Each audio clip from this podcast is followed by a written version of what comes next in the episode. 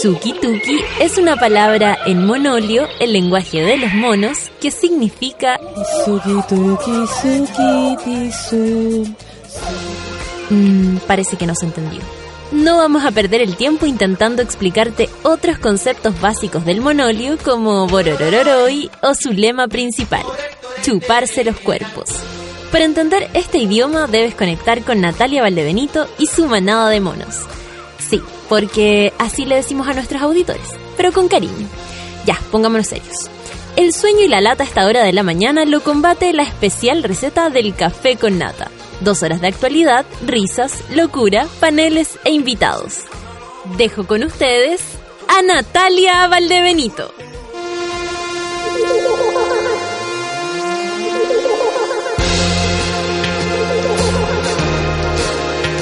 Buenos días, monitos y monitas, en esta mañana de día martes. Martes, martes, martes. Eh, estoy muy contenta porque de pronto eh, hoy día que amanecí, la verdad, desesperada por ver a mis sobrinos. Justo aparece por acá María Renata, que es una oyente muy pequeña y que viene y nos honra con su visita.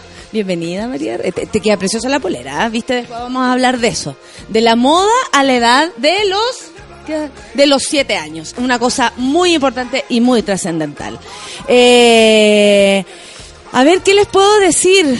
Anoche estuve en el en el lanzamiento. eh, la verdad, esto fue una invitación que recibí de parte de Javier, Javier Izaguirre, que es una eh, muy talentosa eh, fotógrafa. Eh, ella más que todo ha hecho siempre moda y un montón de cosas así. Eh, cero de la parroquia de una, ustedes entenderán. Yo no, no, no le hago ni, ni a las revistas de papel cuché, solamente las leo, no participo de ellas. Eh, pero yo había tenido la posibilidad de conocerla en una... eh, en una situación antes donde sí había hecho unas fotos, etcétera. La cuestión es que ella me invitó eh, a presentar un video que hicieron con, bueno, ella lo dirigió, bailó su hijo, que es Emilio Jofre, un niño que tiene, yo debo, a ver, por la voz que tenía, porque estaba así, hablando, tiene como 13 años, yo creo que tiene el Emilio, eh, baila maravillosamente y hacen un video sobre una nueva versión del músico Sebastián, eh, pero hay harta R aquí, yo de hecho aparté así el, el, mm, el speech porque, o sea, harta R, Errázuriz, Izaguirre, Errázuriz, ustedes pueden ver, en mi apellido no hay ninguna R, eso ya sabemos de dónde viene cada uno. Eh, más allá de eso, eh, Sebastián Errázuriz hizo una versión con violines, una versión preciosa de lo que es la canción El baile de los que sobran. Y además se reflexiona sobre esta parte de la sociedad que sentimos profundamente que y que siente que sobra. ¿Por qué? Porque después de haber estudiado, por ejemplo, llega a la universidad y tiene que desertar porque la vida se le viene encima. Eh, esto en conjunto con la Fundación Puente, que ayuda, por supuesto, a todo este rollo. Y, y nada, tuve el honor de presentar el video y sobre todo de reflexionar sobre lo que no- nos tiene tomados, ¿no? Que tiene que ver con el sentido común, con la empatía, con entender que hay otro Chile que va más allá de nosotros, que somos afortunados y por eso tenemos que reconocer nuestro lugar de beneficio en el mundo y de ahí para adelante ayudar, colaborar, entender, estudiar y compartir. Eh, así quería empezar esta mañana, son las nueve con nueve. Amiguito, ¿ya estamos listos con la, música o, o no? Porque hoy día tenemos un día muy especial. Más allá de que no haya venido a visitar María María Renata, estoy loca con el nombre, no lo puedo creer. Eh, Hoy día, ustedes saben, es nuestro día donde viene Moro, donde viene Curro, donde viene Pancito. Como ya saben, Pancito está de vacaciones, así que a ella no la molestamos. Y Curro y Moro, por diferentes razones, no pueden venir, pero se nos juntó con la iniciativa y con la voluntad de parte de dos personas que yo considero importantes y además trascendentales en lo que es la lucha por los derechos de los niños y sobre todo por el derecho a, a, eh, a salir adelante después de un abuso, por ejemplo. Ellos son la Vinca Jackson y James Hamilton, que, que tal vez pueden conocer por el caso Caradima. Y después, después de esta hora donde nos vamos a informar, conversar con María Renata, le vamos a hacer una entrevista y todo, así que prepárate. Eh, vamos a hablar con ellos que vienen voluntariamente a contarnos cómo va la ley de la prescripción de los delitos y tantas cosas tan profundas que tenemos que conversar con ellos, además de agradecerle que hayan elegido también el café con nata como un micrófono grande para poder decir cosas. Así que será una mañana muy especial, distinta a las demás. Nos vamos a aprovechar de este enero movido para traer un montón de gente, información y vamos a aprender y vamos a salir adelante después de tantas cosas. Ya, amiguito, Feluca, te debo el beso de las mañanas. Esto es The Weekend con Daft Punk. Feel It Coming. Esto vamos a escuchar para empezar esta mañanita de martes 9 con 10. Café con Nata en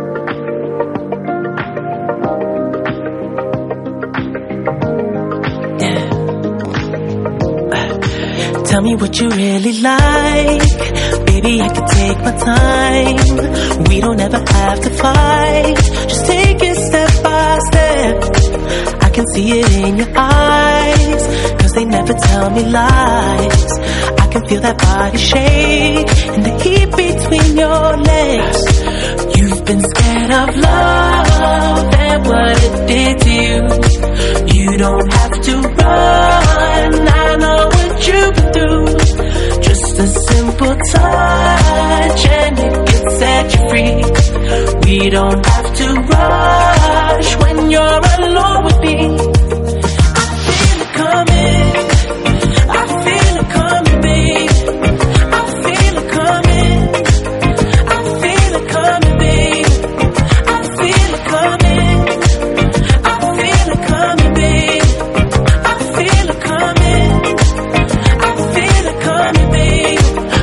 Not the single type, so baby, this the perfect time. I'm just tryna get you high, faded off this touch. You don't need a lonely night, so baby, I can make it right. You just gotta let me try to give you what you want. You've been scared of love and what it did to you. You don't have to run. I you do. Just a simple touch and it can set you free. We don't have to rush when you're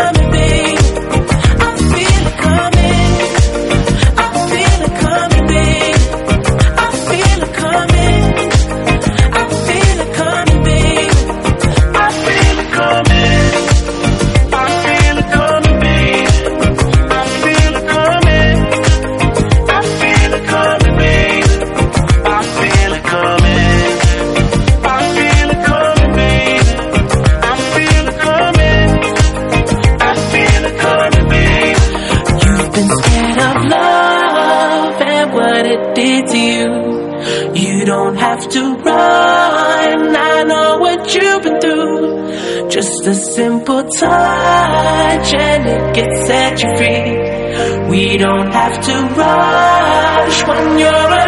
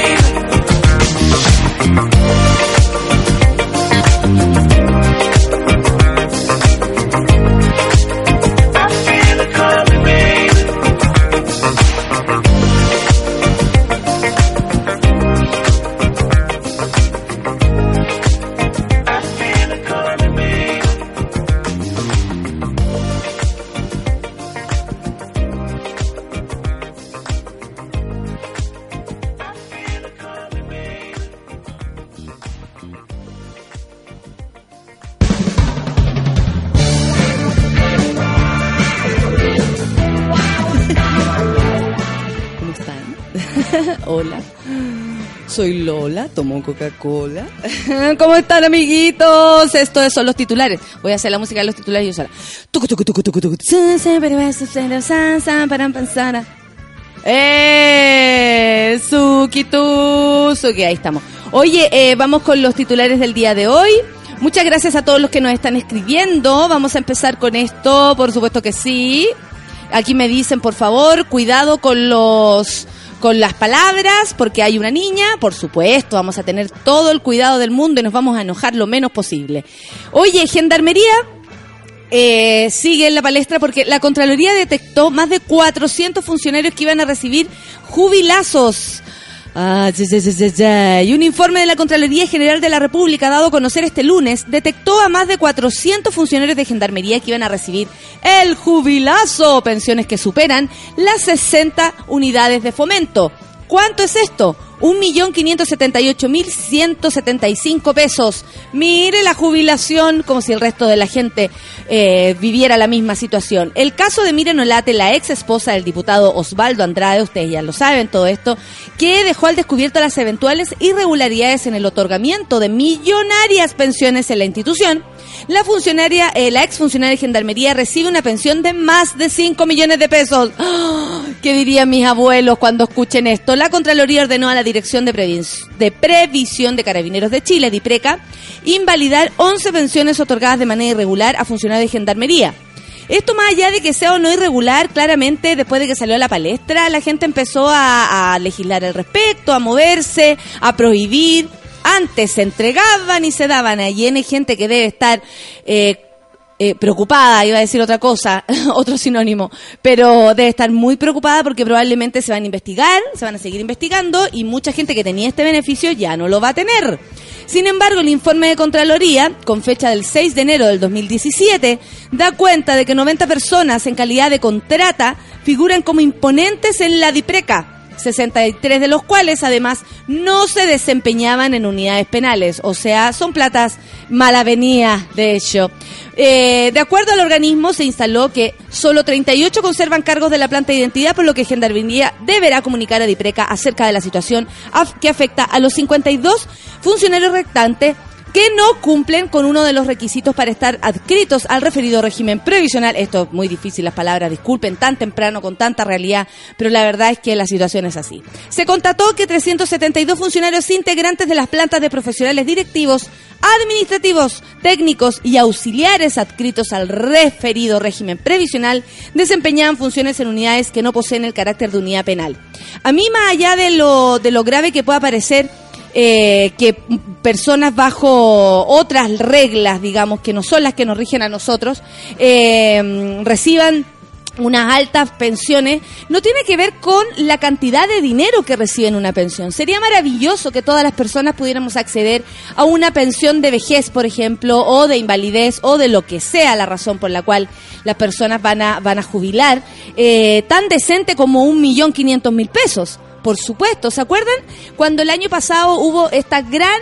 Eh, eh, esta gran huelga, un gran paro que hizo el, el registro civil donde se, se supo que algunas personas recibían unos sueldos de un millón de pesos, un poco más, y la gente empezó a reclamar o, o nos confundimos y en algún momento todo el mundo, pero ¿cómo ganan tanta plata si hacen tan poco? Ese no es el punto. Eso es justo. Ojalá todas las personas ganaran eso. Por ahí no va la reflexión. La reflexión va en la diferencia en que unas personas reciben dinero y otras que no. Y en el caso de Gendarmería, eh, tiene que ver con un sistema previsional que nos cubre a todos y a ellos no. Y los, los saca del, del sistema, los tiene en, en otra situación como es la, la esta, como este sistema de DIPRECA y por supuesto reciben unas altas pensiones eh, sabiendo que tal vez muchas personas merecerían lo mismo por la misma cantidad de años de trabajo y por haber impuesto eh, de manera constante todos los meses.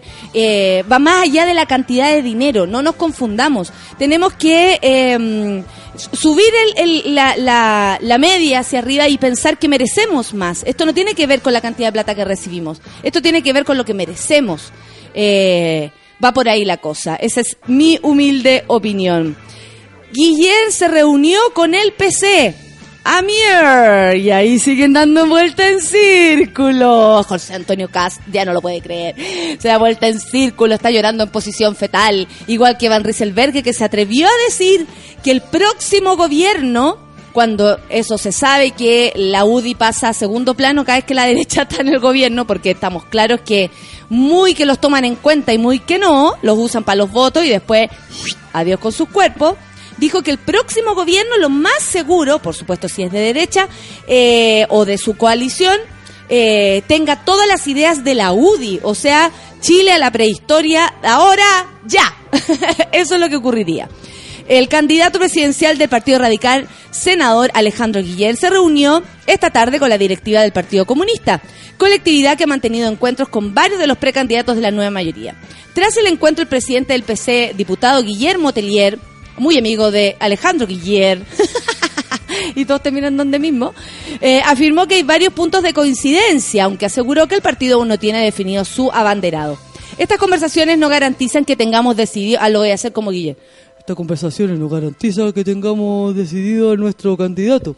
Esta determinación. habla como carabinero? No tengo idea, pero habla así él. Esa determinación la vamos a tomar de manera colectiva, como siempre lo hemos hecho. Señaló el dirigente. Telier también afirmó que con Guillermo se habló sobre seguir el camino de las reformas para que éstas lleguen efectivamente al mundo social. Algo que según él no ha ocurrido hasta ahora. Guillermo, por su parte, agradeció la invitación de los comunistas, afirmando que están de acuerdo con terminar con la centralización. Es algo que a nosotros siempre nos ha importado, por supuesto, desde un medio de comunicación que está ubicado en Santiago, pero que tiene como como, como objetivo el mundo entero. Lo, online es así y eso es lo lindo de Internet, que da lo mismo donde tú estés. Eh, el alcance es infinito eh, y llevar, por supuesto, dice aquí también, la reforma educacional efectivamente al aula. El candidato también planteó que hay coincidencias con que se necesita cambiar el actual sistema previsional tienen que acordarse muchas cosas y como dijo ayer un amigo, qué increíble que se comente como todo lo que se va a resolver en el futuro pudiendo hacerse ahora. ¿Por qué no se hace ahora? Ah, ¿tienen miedo? ¿Tienen miedo? ¿Eso es lo que quieren? No, pues. Bueno, a, propósito de Guillermo también, dice, cuando la gente no se acuerda de lo que un presidente ha hecho es porque no fue relevante.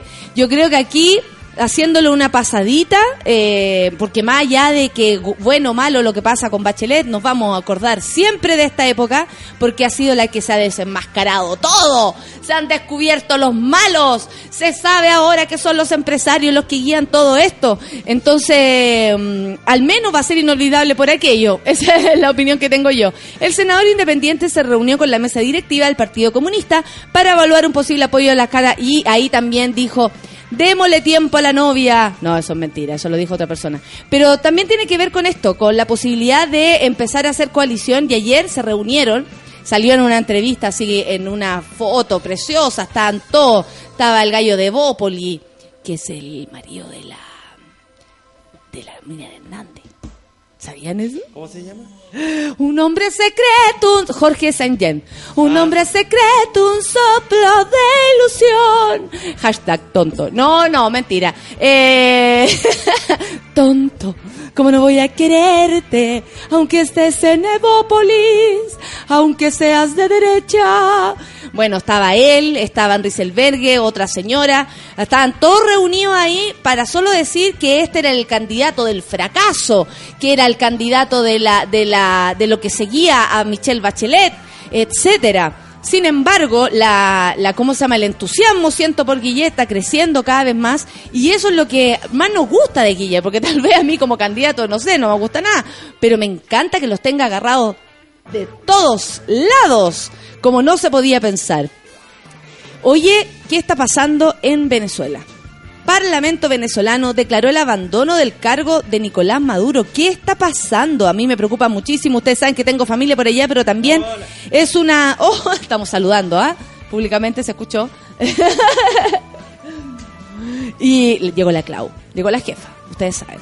Eh, la Asamblea Nacional, Classic, nuestra jefa Classic, de mayoría opositora, declaró hoy en el, el, abandono de cargo por parte del presidente de Venezuela, Nicolás Maduro, y demandó una salida electoral a la crisis venezolana como la forma para que sea el pueblo el que se exprese a través del voto.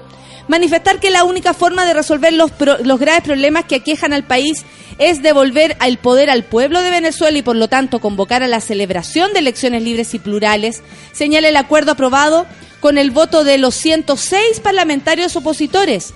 Como que esto no sirviera de nada en Venezuela. ¿ah? Hay 106 parlamentarios opositores y todavía no logran hacer, no, mover ni un pelo de lo que ocurre en Venezuela. La mayoría de la Cámara considera que el desempeño de Maduro está al margen de las funciones constitucionales de la presidencia y lo responsabilizan por la grave ruptura del orden constitucional, por violación de derechos humanos y por la devastación de las bases económicas y sociales de la nación. No sé si para estas personas va a ser tan fácil sacar a Maduro como lo hicieron en, en Brasil, independiente de que estamos seguros que no es fácil hacer un golpe blanco como lo planean.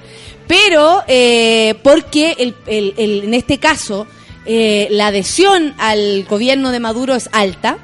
Eh, además, existe también eh, esta, este voluntarismo, ¿no? Que tiene que ver con mantener el gobierno de Maduro hasta el final, pase lo que pase. Y, y- y el final tampoco tiene lugar conocido. Entonces, no es tan fácil como ser oposición en un lugar donde la oposición, en este caso, no tiene un lugar tan tan tan importante. Ojalá hablas con la Paloma Gruner que está allá. Podríamos hacer una, un contacto bueno, en directo. bueno. Ese contacto en directo, ¿estás seguro? ¿Estás seguro, gordo, que querés eso? tengo muchas preguntas para Paloma, tengo muchas preguntas. Me vuelvo re loca. Oye, el presidente electo de Estados Unidos, la verdad, Donald Trump sigue dando que hablar y sigue dando jugo. No hay otra forma de decirlo, porque la falta de respeto llega al punto de decir ridículo. Ya no puede más. O sea, aparte de lo impopular de sus reacciones, siendo un presidente que tiene que controlar cada paso que da por, lo- por la continuidad, ¿no? Me imagino que cada persona que se instala en el poder quiere seguir o quiere o quiere perpetuar esto por último para sus partidos políticos, etcétera. Donald Trump antes de asumir siquiera se empieza a mandar condoros públicos tan graves como el siguiente. Quedan 10 días. Quedan 10 días, el 21 es esto. Obama da su último discurso. No sé si vieron el, discurso de Michelle Obama, donde ella llora y dice, no puedo creer, esto es lo más importante que me ha pasado en la vida. el presidente electo de Estados Unidos, Donald Trump, lamentablemente electo, ¿no? Atacó a Meryl Streep y dijo que ella es una de las actrices más sobrevaloradas de Hollywood. No, cierren todo. María Renata, esto está mal. Esto está muy mal. Si ella está sobrevalorada, entonces, entonces, ¿quién es una? En respuesta al discurso del intérprete en la gala de los Globos de Oro, que estuvo además de maravilloso, eh, eh, coherente, consecuente con, con ella es y además inclusivo, porque ella hizo un discurso donde incluyó a todos sus compañeros de, de- de lugares distintos, asumiendo que el mundo está, está, está ocupado por todos nosotros y no por quienes corresponden al lugar de donde vienen. Ay, Donald Trump, el mundo es tan más grande de lo que tú crees. Y, y qué increíble, ¿ah? Que una persona que tiene tanto mundo, comillas, o que tiene tanto dinero para conocerlo, eh, o tal vez el dinero te podría hacer como sentir esta sensación de, uy, el mundo en tus manos, es una persona tremendamente ignorante. Porque No, pero para la gente que votó por él, él sigue teniendo mucha razón. Entendamos Sí, ese lado, ¿cachai? Lo más Como terrible, verlo- lo más terrible es que yo no sé si Donald Trump, y eso es lo que más me preocupa a mí, y lo digo honestamente, le irá a cumplir todas las promesas a esas personas que están esperando que lo haga. Porque las promesas que hizo son hasta ¿Tú querés, inconstitucionales. tú querés que la, que la, prome- la cumplan o no la cumplan? Yo creo que, que ¿Me no. No, es que el problema es que, por ejemplo, el otro día que daban un, un documental donde exponían a la gente que está a favor de Obama, o sea, perdón, de, de Trump, que tú, tú puedes decir, oh, esa gente existe. Sí, existe. Y es un señor, eh, un, un pequeño señor que tiene una industria en su región, por ejemplo, al interior de Estados Unidos, que él cree, está seguro que en Estados Unidos se va a hablar solo el inglés, de hecho, que no va a haber nadie que no tenga que ver con este país. Puras cosas que en un mundo como este son imposibles. Porque ya estamos todos ocupando el mundo, ya los países son de todos, porque lo sabemos. Argentina, Brasil y Bolivia. No, pues tiene que ver con eso. O sea, no, no procede lo que, la idea que tiene. Y además, el tipo lo que les dijo fue promesas puntuales de hacer surgir sus empresas, eh, cuando estamos claros que las- los chinos están metidos en esto, los japoneses, o sea, la, la- economía mundial y sobre todo que eh, a- atañe a Estados Unidos es mucho más global de lo que ellos mismos se atreven a aceptar. Merly Streep dijo, es una de las actrices más sobrevaloradas de Hollywood. No me conoce, pero me atacó anoche en los Globos de Oro. Comentó Twitter, en Twitter eh, Trump, en la que también afirmó que el intérprete es una de la calla de la, candida- de la ex candidata presidencial. Esto ya está pegado porque nadie habló de Hillary Clinton. De hecho, el tema en Estados Unidos yo creo que Hillary ya pasó al olvido. O sea, por algo perdió, porque nunca fue la opción. ¿De qué estamos hablando? Él también está pegado en esa situación. Además, volvió a negar en sus tweets haberse burlado de un reportero discapacitado del New York Times durante la campaña electoral y acusó de nuevo a los medios de deshonestos y de sostener lo contrario. En la gala de entrega de los Globos de Oro se celebrará el domingo. Streep recibió el premio honorífico Cecil B. DeMille eh, a toda su carrera e hizo en su discurso de aceptación un alegato contra Trump sin ni siquiera mencionar su nombre. Eso fue lo más hermoso. O sea, lo lindo es que el gallo diga, no, sí, yo sé que estaba hablando de mí. La actriz se refirió a su intervención en un acto de campaña de Trump en noviembre del 2015 en el que entonces las eh, aspirantes a la candidatura presidencial republicana pareció burlarse de un reportero discapacitado en el Times. Me rompió el corazón cuando lo vi y todavía no puedo sacármelo de la cabeza porque no estaba en, la, en una película, era la vida real, remarcó Strip al respecto. Tras la gala, en una breve entrevista telefónica con el New York Times, Trump reiteró que no se estaba burlando de nadie, sino cuestionando a un reportero que se había puesto nervioso porque había cambiado su historia. La gente sigue diciendo que pretendía burlarme de la discapacidad del periodista como si Meryl Streep y otros pudieran leer mi mente. Y yo no hice nada semejante. Me encantan esas respuestas porque estoy segura que ni la María Renata me las daría. Lo que pasa es que tú me leís la mente. ¿Tú crees que me leís la mente? ¿Ah? Oye, bruto. Solcita, aló, aló, tenemos Hola, en la otra línea. Hola. No, quería... Ahora sí, po, bueno. Ahora Sí, sí. Tú eres como la cerquita. profesora de Charlie Brown. Ay, sí soy la guau, profesora. guau, guau, guau, guau, guau. guau, guau. Yo y así entendí, entendía las clases de matemáticas. Guau, guau, guau, guau, Yo las de química. guau. Sí, uy, no entendía nada de química, nada. Yo lo único que aprendí, eh, fierro, cobalto y níquel, Valencia 2 y 3, oro 1 y 6. Eso es lo único que aprendí porque me lo aprendiste enseñó. música en la escuela. Porque a todos le aplicáis una canción de la, No de- puedo. de la materia. Sí, Es bueno. es que o sea, es la forma que tengo de aprender. Debería haber estudiado en el liceo artístico. Argentina, Brasil y Esa historia y Bolivia. geografía. No, quería contarte que ayer habló la vocera de Trump, que es una señora que se dedica a defenderlo a cada rato, que es una señora igual de ridícula que él. ¡Ridícula! Ridícula. Entonces le ponían el video del reportero de New York Times y la imitación que hacía Donald Trump de él. Y en algún momento la mina se desespera y dice, ¿y hasta cuándo se van a fijar en las palabras que salen de su boca? ¿Por qué no ven lo que hay en su corazón? Y todo así como, ¡Ridícula! Porque, el- oh, si fuera por eso, el corazón de tanta gente a lo mejor es infinito, lleno de, generosidad por quienes ama. O lleno de maldad. O lleno de maldad, por supuesto. por- no, o por quienes quiere, él podría ser un santo. Pero Claro. para afuera, porque hay N gente que para su casa son unos dioses y resulta que para afuera son unas bestias. Claro. ¡Ojo! No, está la SCOI. Tú sabes, ayer estuve viendo mucha telegringa porque me estoy preparando para la Inauguration Day. Eh, y resulta que hay un viejito que es como el locutor de deportes de Washington de todos los equipos que hay, así como hasta el equipo de la sede social de básquetbol de niños de no sé qué diablo. Él es el, el locutor. Y además ha sido el locutor de la, de la entrada de los presidentes a la Casa Blanca cuando hacen como el. cuando vienen llegando. ¿Cachai? Y lleva 11 presidentes eh, locuteando, digamos, este caballero.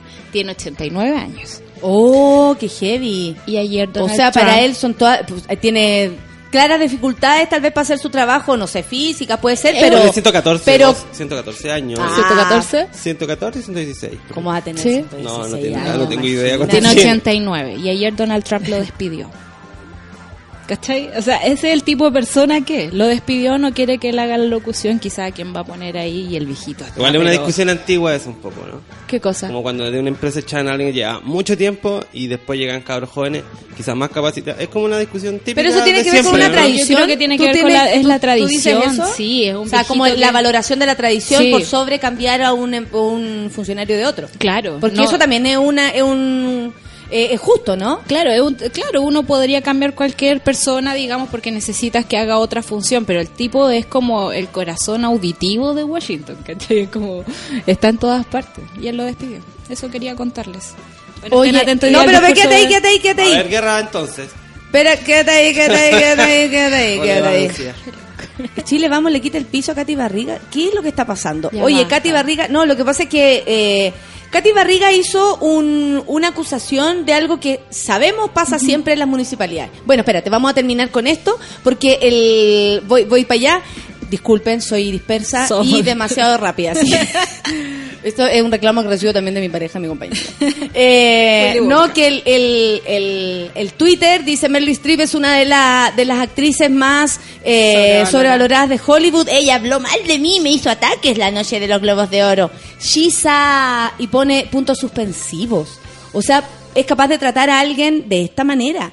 Y más encima, porque ya, honestamente podemos decir, oye, qué bueno que hayan personas que se pasan por cierta parte a, a- a todo. Ok, tal vez las necesitamos. Pero también creo que el respeto por la trayectoria de la gente, incluso a él, le sirve. Claro. O sea, eh, eh, debió haber hecho caso omiso ante esta situación. Pero es que es polvorita. po. Qué horrible. Aparte que lo que Al- dijo que Streep de alguna manera... nucleares en su maleta. No, si yo estoy así como... Sí, No, vamos a explotar, nos va a explotar el, el calbuco de nuevo. el- Ustedes saben dónde lo tengo. ¿Se acuerdan? Cuando me explotaba el calbuco. Me explota el calbuco con tanta noticia. Bueno, de nuevo se nos va a venir la explotación del calbuco de cada uno, ¿ah? Claro. Ojo con esto. Ya, pasemos al tema de lo que estábamos hablando eh, de Katy Barriga. Eh, espérame un poco. ¿Dónde Ya, voy a dejar esos dos temas para después. Sobre todo la reaparición de Pablo Salaquet como experto en zapatos femeninos. Vamos entonces cuando son las 9 con 37. ¡Ah! Ay, Si eres de los que decidió disfrutar el camino y ante cualquier situación sabes mantener el control, llegarás lejos y nadie dirá lo contrario, porque todos lo habrán visto. All New, All New Elantra de Hyundai alcanza el éxito con estilo. Son las 9 con 37, vamos a escuchar musiquita y yo le voy a pedir a nuestra querida María Renata que se vaya sentando por acá. La vamos a entrevistar, aunque dijo que estaba acostumbrada, no es su primera entrevista. Hace falsos y subyugado 937, Café con Nata en Súbela.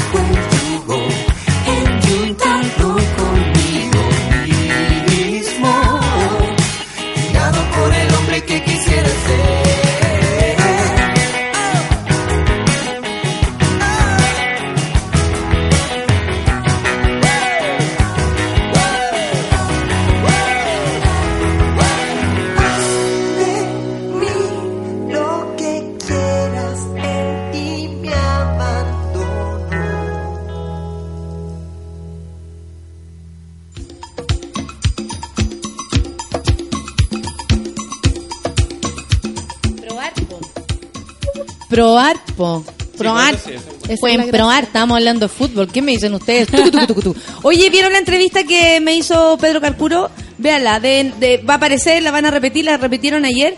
Eh, y está, está, está chori. Aparte que lo más lindo de la entrevista es que estoy afuera de, de la casa eh, que me vio nacer. No, pero también en mi barrio, en el barrio Gomula y afuera del... Se ve súper bonito. Y hay un se ve súper bonito. Y, en la mitad se metió el perro. Muy relajado, un perro muy feminista. Eh, María Renata, por favor, ¿nos puedes acompañar? Y ella está esperando. Momento. Preciosa. ¿Estáis de vacaciones, María Renata? La juventud, porque ¿cómo hace que se, se escuche igual su voz? Para que veas tú. Nosotros tenemos que poner así, así. ¿Cómo estás, María Renata? Bien, Me cuentan que esta no es, no es tu primera entrevista. La primera fue en, el, en Ciudad Cola que viniste a participar también. Sí, ¿Y te gusta la radio? ¿Te gusta así como de, no sé, los medios de comunicación, la tele, la radio, jugar y esas cosas? más o menos. ¿A qué, ¿Cuáles son tus juegos favoritos? La pinta a la escondida, la entrevista. ¿Jugamos a la entrevista? ¿Y a quién entrevista la María Renata? Ah, ¿y tú me podías entrevistar a mí o a la Sol? Bueno, A ver, entrevístame. ¿cuáles son tus cosas favoritas? Mis cosas favoritas es ver a mis sobrinos, eh, leer y me encanta estar frente al mar. Esas serían mis cosas favoritas. ¿Colores? Mi color favorito es el negro, me encanta el negro y eso lo, lo voy mezclando con otros. Y para eso me gusta el blanco muchísimo y también a veces el fucsia. Ya hoy día ando con un color así como café raro, pero fue una locura que me dio. Es medio plomo. Es medio plomo, ¿cierto? Sí. Es como blanco plomo. Es un medio blanco plomo. ¿A ti te gustan las flores, Renata? ¿Ves unas flores en tu pelo? Sí. Se te había olvidado. Renata, ¿en qué curso vas? Primera vez y pasé a segundo B. Pasaste al segundo B, ya aprendiste a leer, ya, ya todo, y andáis leyendo todo, así como eh, vas a comprar con tu mamá y, y pan a 200, algo así, ¿está ahí sí? Eh, ¿Es bonito Sí. aprender a leer? ¿Sí? O más o menos, no Ambos. a veces es bueno y a veces no es tan bueno. qué increíble. Cuando tengas alguna pregunta, me la hacen nomás. ¿A ti qué te parece cómo está Chile? ¿Te gusta Chile o te gustaría vivir en otro país? ¿Qué sensación tienes de eso? Me gustaría conocer la nieve.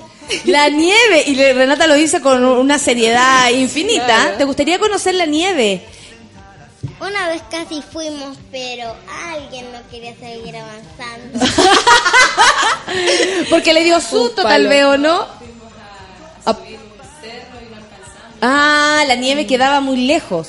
Y tú decías, no, si la vamos a alcanzar, pero es que a veces pareciera que está cerca, pero no está tan cerca. Eso puede ser, ¿o no? Sí, pero ya, ya vas a ir, ya vas a ir. Está de hecho, cuando nieve. nosotros éramos más chicos, más tiempo pasaba en conocer la nieve. Ahora, por suerte, vas a, vas a poder ir luego. Yo creo que conocí la nieve ya ha pasado los 10 años, imagínate. Así es la vida. Lástimamente así es. ¡Ay, qué increíble, Renata! ¿Cómo? Oye, tú, pero eres como una mini señora. Oye, ¿cómo te fue el año pasado en el colegio? ¿Fue un año difícil, complicado? Ni uno saqué el primer lugar. Primer lugar. Participé en ambos cuadros de honor, la mejor compañera. Esa- ese es el premio más, importante, encuentro yo, ¿no? Porque una cosa es como uno rinda en el colegio y la otra es como uno va todos los días siendo buena compañera. ¿Todos votaron por ti? ¡Oh, qué entretenido! ¿Y eso fue muy bonito para ti? Como, sí. Que te digan, oye, eres muy buena compañera. ¿Tú ayudas a tus compañeros? No. No, ah, ¿te cachai? No, no sé por qué me dieron el premio. ¿Te levantas temprano los días de vacaciones? Porque ahora estás de vacaciones. No, me gusta estar en la cama. ¿Te gusta estar en la cama? ¡Qué rico! No todos los niños les gusta estar en la cama. Eso es muy bueno para la mamá de María Renata. Le está dando la razón, pero parece que no es tan cierto. No me costó tanto levantarme. A veces cuesta, sobre todo si uno se queda hasta tarde. ¿Cómo eres para trasnochar? Buena. Ah, ahora entiendo todo. Renata, anda a acostarte. María Renata, por favor, anda a acostarte. María Renata, anda a acostarte. Anda a acostarte. ¿En qué quedamos? ¿Qué te ha puesto que la, la historia? Más o menos. Increíble. ¿Cuál es tu color favorito? Hartos. ¿Harto? ¿Te gustan todos? El negro no te gusta. Tengo la, la- la- no sé, como que me da, me da la sensación que no te gusta. Más o menos. Obvio. A ver, mira, jaja, ¿qué tiene la María Renata? Dice la Francesca. ¿Puede ir todos los jueves? Se lo está preguntando. Oh, qué ternura escuchando la entrevista a la Renata, dice el Álvaro. Eh, espera, te- también te mandan saludos por aquí todo el mundo. Eh, qué lindo, ¿te gusta la radio, por ejemplo, la comunicación con la gente, las redes sociales? Tú caché que cuando nosotros nacimos, tu mamá nació, todo esto no existía. ¿Y antes qué era este lugar? Antes esta era una casa donde vivían tres viejas. Sí. Y al lado había una revista. Claro. Las radios eh, o por internet no existían, solo existía esta radio que uno prende en el auto o prende en la casa o en la cocina, las radios que, que son manuales. Pero la radio por internet no existía. Imagínate un mundo sin internet. ¿Cómo sería? No quiero vivir en ese mundo. ¡Ah! Con eso termina la Hermoso. Increíble. ¿Cómo sería un mundo sin internet? No quiero vivir en ese mundo. Nunca vayas a Corea del Norte. Maravillosa. Muchas gracias, María Renata. Fue una. Pero cuando tú quieras decirnos algo, ¿ah? Tú sabes que aquí hay completa libertad. Qué hermoso. Ahí que amo. Ahí que amo. ¿Cómo es vivir? No quiero vivir en. Y, y lo pensó. Nosotros vimos que lo pensó como. Eh, No, no, no quiero. Y volvió a su iPad. Más Claro, encima. Su iPad con más falda. Oye, los niños en el mundo, los amo. Eh, sí, los amo profundamente. Eh, son las 9 con 48 ya, pues comentemos lo que Katy pasó. Barriga. ¿Qué pasó con Katy Barriga? Eh, perdón, antes el, el- lo peor del mundial con 48 equipos es el álbum, que va a tener muchas láminas, weón. A ver, cuéntanos. Cuéntanos eh, del contextualiza. Solo, solo- no, ahora estaba leyendo, igual es, es brigio 40. Es que hay equipos. Antes, el, mundial tenía solamente 16 equipos. ¿Ya? ¿Qué mundial hay? ¿Hay un Ah. nuevo mundial? Cada cuatro años mundial, pero Natalia. No, Sí, pero ¿qué está este pasando es, ahora? Es un mundial nuevo, po. Es un- el- el- el- la cosa china. ¿Cómo se Ah, llama la Copa no- China? no no que estamos tratando de entender, amigos, Sí. no sabemos por qué van a ir a jugar de nuevo. Bueno. Mañana juegan, es lo único que sé. poniendo mi paciencia a prueba. No, hoy- ahora hay un torneo amistoso en China que se llama China Cup, que lo hace China para potenciar su industria futbolística que lo ha hecho durante varios meses, eh, llevando entrenadores como Pellegrini. Ahora se lleva a Carlos Tevez, que le pagan una millonada, que- ya está semi no semi Carlos. Tevez es como el gallo que más gana en el planeta de, Sí, de se los futbolistas, ¿no? en el que más gana y juega en, en una liga que no es competitiva como la China. Entonces están, quieren llevarse a Alexis Sánchez. Que les gusta esa cuestión, como jugar, pero ganar ganar plata es como el, el estilo Valdivia. Es que yo creo que, Que en ese- juegan ahí en Yo lugares, creo que en ese punto es que uno no puede decirle que no, porque ya son platas así que una weá como, weón, son 100 millones diarios, una weá así de ser, ¿cachai? Una- Qué loco, de, "Oh, yo me gané 100 palos. Sí, claro. al toque. O sea, de Con hecho un ya, día me basta. ponte tú a Alexis que Y gana- nadie, y nadie lo Alexis- puede porque Alexis se que gana, forran. A mí claro. más lo que me molesta ni nunca va a ser eso, nunca va a ser eso. fútbol. ¿Sí? Voy a continuar. Eh, y son muy talentosos también, hay que decirlo. Porque Sí. ninguno llega en el fútbol. ¿Te acuerdas que una vez hicimos toda esta apología un poco que el fútbol de verdad era, la apología era que al, llega al heroísmo del fútbol. que llegan eh, eh, eh, realmente democrático. Ahí el hijo, el dueño no va a jugar Eh, de capitán ah, del equipo si, eh. si es malo. Ah. Entonces, bueno, y está este mundial, este, este- este pequeño campeonato ahora con varias selecciones en China, pero el mundial de fútbol son cada cuatro años. El anterior fue en Brasil Lo recuerdo, ¿no es cierto? Muy Sí, bien, sí, muchas sí, gracias. por supuesto. El siguiente, Estaba buscando una noticia que me recordó. el Te seguimos, en, te seguimos. en Rusia, pero el del 2026 es- quieren hacerlo con 48 equipos. Ah, Que igual son demasiados. Como les decía antes, eran 16, Claro. que igual eran pocos, de cierta forma. Se subieron a 32, ya no sé en cuántos van. Creo que son 40. 36 ya. Y va a llegar a 48. Y eso quizás es malo por un lado porque... eh, no sé cómo decirlo. Pero van a jugar los más malos. Claro. siempre van selecciones, Ah, más- van perfecto. selecciones como Pero bien igual, callampa. pero igual eso saldrían como rápido, ¿no? Es como lo- los torneos de tenis, Pero que entran mucho al principio. Que perdió, fuera, perdió, fuera, así. Claro, pero las ganancias por llevar un equipo más es harta plata. 72 millones de pesos por hora. Gana Carlitos Tevez, dice la Viviana Aurora. Tu- Hoy la Viviana Aurora debería Sí. venir en las temporadas de fútbol. Claro. Debería venir porque ella es como, igual que Feluca, son los, ex- son los expertos. Debería Sí. entrar a la cocina. Viviana Aurora, te invitamos a la cocina cuando queramos hablar de fútbol y cuando tú quieras venir también, porque hasta donde la Yo, yo no entiendo igual por qué quieren tanto equipo. No he leído bien, pero ponte tú ahí, las eliminatorias de Europa son ri- ridículas, pues, ¿cachai? O sea, jue- la última fecha, Portugal ganó 4-0, Italia ganó 8-0, Inglaterra ganó 6-0, que juegan con Islas Faroes, con San Marino. ¿C- ¿Conocen eso? Con Trinidad y Tobago. unos pueblos con banderas, con Me, bandera. encantaría conocerlos todos, todas las Sí. Trinidad y. Tobago. Hay un documental de, San Marino. ¿En serio? Mándamelo. Debe ser hermoso. Que te cambia la perspectiva del triunfo. Es, es bacán. es bacán. Ah, mira. Porque su triunfo no es, es perder por menos de 6 goles. No. Ni un triunfo real. Oh. O ir empatado hasta los 15, 20 minutos. O sea, eso es como Sin Chile perdiendo. aumentado en alguna En época alguna atrás. época, Claro. Que ahora los chilenos son todos campeones. Ahora sí, ahora mega nadie, nadie se va a, bancar algo, algo menor. raro va a pasar, pues, ¿cachai? Ya. Ponte tú la misma con CACAF, donde México era mega campeón y después Chile le metió 7 goles la- a, la, a la semana siguiente. Entonces quizás la calidad baja. pues. Pero al menos está- están jugando gente nueva y ahí sirve para que después lleguen a los equipos grandes personas mundial, que claro. dan su, Claro. su como buen rendimiento en esta en En la, estas Copa- cosas. en la China Cup sí. Esa es la idea como de la China Cup, ¿no? Como que demostrarse a los jugadores intermedios que no necesariamente son las estrellas de los equipos. que a veces a mí es idea- estrellas opacan de- a las otras porque Claro. es como, también- oye, sí yo sé. Yo O también bloquean las formaciones, pues Claro. como que no podí imaginarte un equipo sin Alexis, sin Vidal, ¿cachai? Y resulta que a lo mejor ahora- hay N personas esperando ese puestecito O sea, a que Chile lo saben. invitaron como selección y Chile puede llevar la selección que quiere y Pisi. Creo que una de las pegas que le pusieron fue eh, llevar a, a gente a, a renovar el plantel. po. Claro. Que ya pasó un poco en la Copa de Sí. Estados Unidos. po. Con Puch, ¿cachai? Claro. Rocco, Hernández. Que No, eran de- yo titulares creo y que fueron- ese es el de... Ángelo.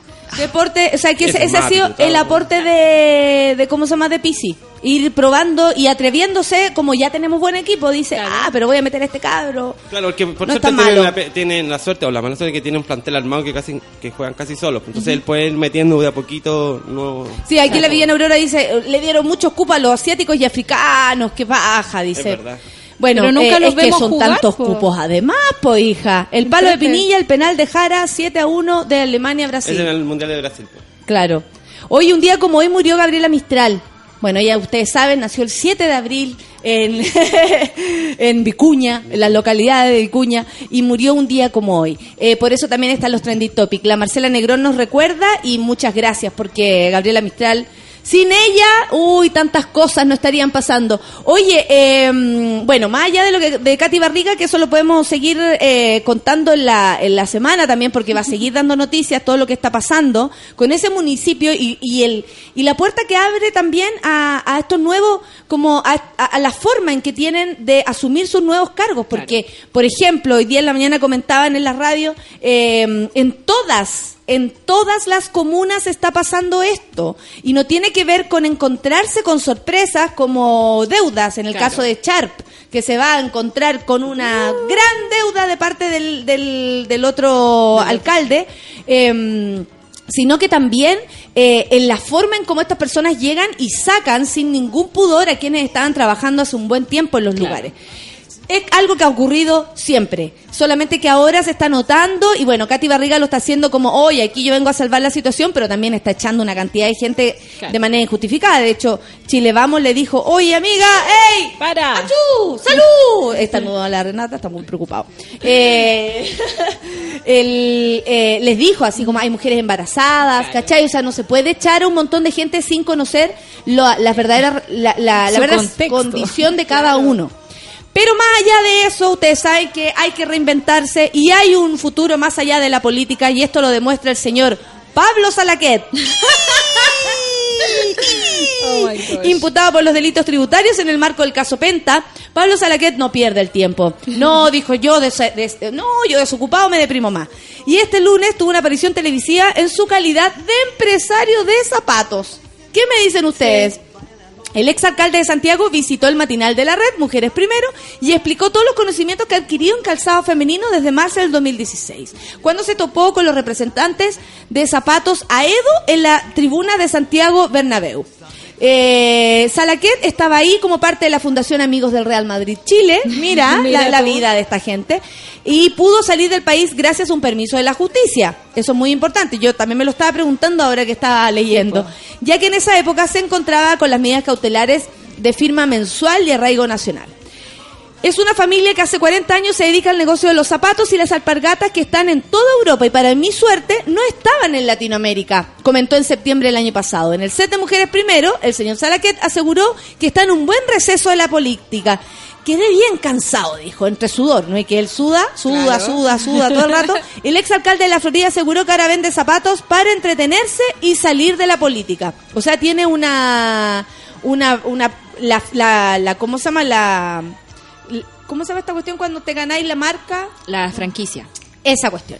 Entonces, eh, ahí está trabajando. Ayer fue trending topic un buen rato eh, y por este motivo. Yo ¿Qué me escuché un par de audios de él hablando de zapatos y realmente cacha caleta, así como, no, mira este modelo, tiene un poco de brillo, le sirve como para una persona más mayor y toda la cuestión, igual es súper hondero. Que heavy los políticos como pueden vender lo que sea. ¡Uh! impresionante, impresionante. Mire, un 2 3 por mí dice, tampoco quisiera volver a este mundo sin internet, aunque muchas cosas que hice quedaron ocultas gracias a eso. Eso es lo que la Renata no sabe. Gracias a... Eh, ¿Quién más tenemos acá? Los mundiales son cada cuatro años, dice el Jorge. En la tele hablan de cosas como si fueran todos los días. Sí, en realidad da la sensación de que estamos siempre en un mundial de fútbol. Claro. Es una predicción para el mundial 2026, los, lo de los 48 equipos. Es que en realidad siempre estamos en un mundial, po. Porque las eliminatorias son parte Duran del años. son parte del mundial duran tres años. Igual bacán porque termina el mundial y como ocho meses después empieza de nuevo la selección a jugar. No, porque es un negocio que no puede parar, po. No. Lógico. Claro. La negrita dice la solcita y el dato cultural. No vayas a Corea del Norte. Eres gran. ¿Por qué no? En Eres- Corea porque del no hay internet. No hay internet. Se ríe la Francesca y dice, no quiero vivir en ese mundo sin internet. A propósito de lo, que dijo la, la María Renata. Qué seca la María Renata. Amo a los niños a esa edad con opinión, dice la Andrew. El Carlos dice, ¿es una niña o un personaje de la pancito? Por supuesto que no, es una niña real. La Maritza Busto dice que linda la Renata, es un amor. Todos le mandan besos. Puro- Camino a la oficina escuchando hoy, toca día largo, dice la Caro Orellana. Sí, están los días largos. y caluroso, Oye. basta de calor. Oh, no, pero la yo me, dijo que estaba muy intenso todo esto. sí, yo me, yo me el calor. ilusiono con las nubes de la mañana y digo, "Ay, qué rico, y no, ya a las 10 ya empieza a hacer calor de nuevo y estamos ahí jodidos. Hoy el Christopher hizo un... ¿Queréis conversar con nosotros? El jueves van a ser 37 en, en Chile, en, Santiago. Chile, Santiaguito. Sí, porque si fuera en Uganda, no, pero es que yo creo que... No, es que yo no lo puedo creer No cuando me dicen 37 El otro día hizo 37. Sí.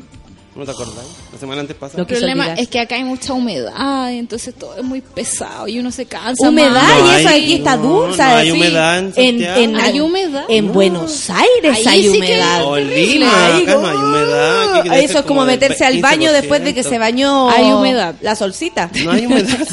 Hay humedad.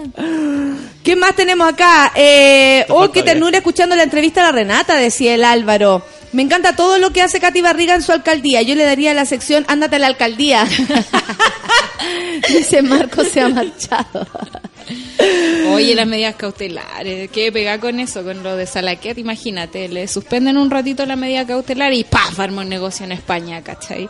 Eh, ahora, ¿cómo se llama el de, lo- el de Corpesca? El que tiene los dientes separados. Orpis. Eh, Orpis. Orpis pidió eh, que Que- que- cambiar su medida cautelar si se la, si puede hacer su arresto domiciliario en Frutillar, porque su familia se va a vacacionar a Frutillar.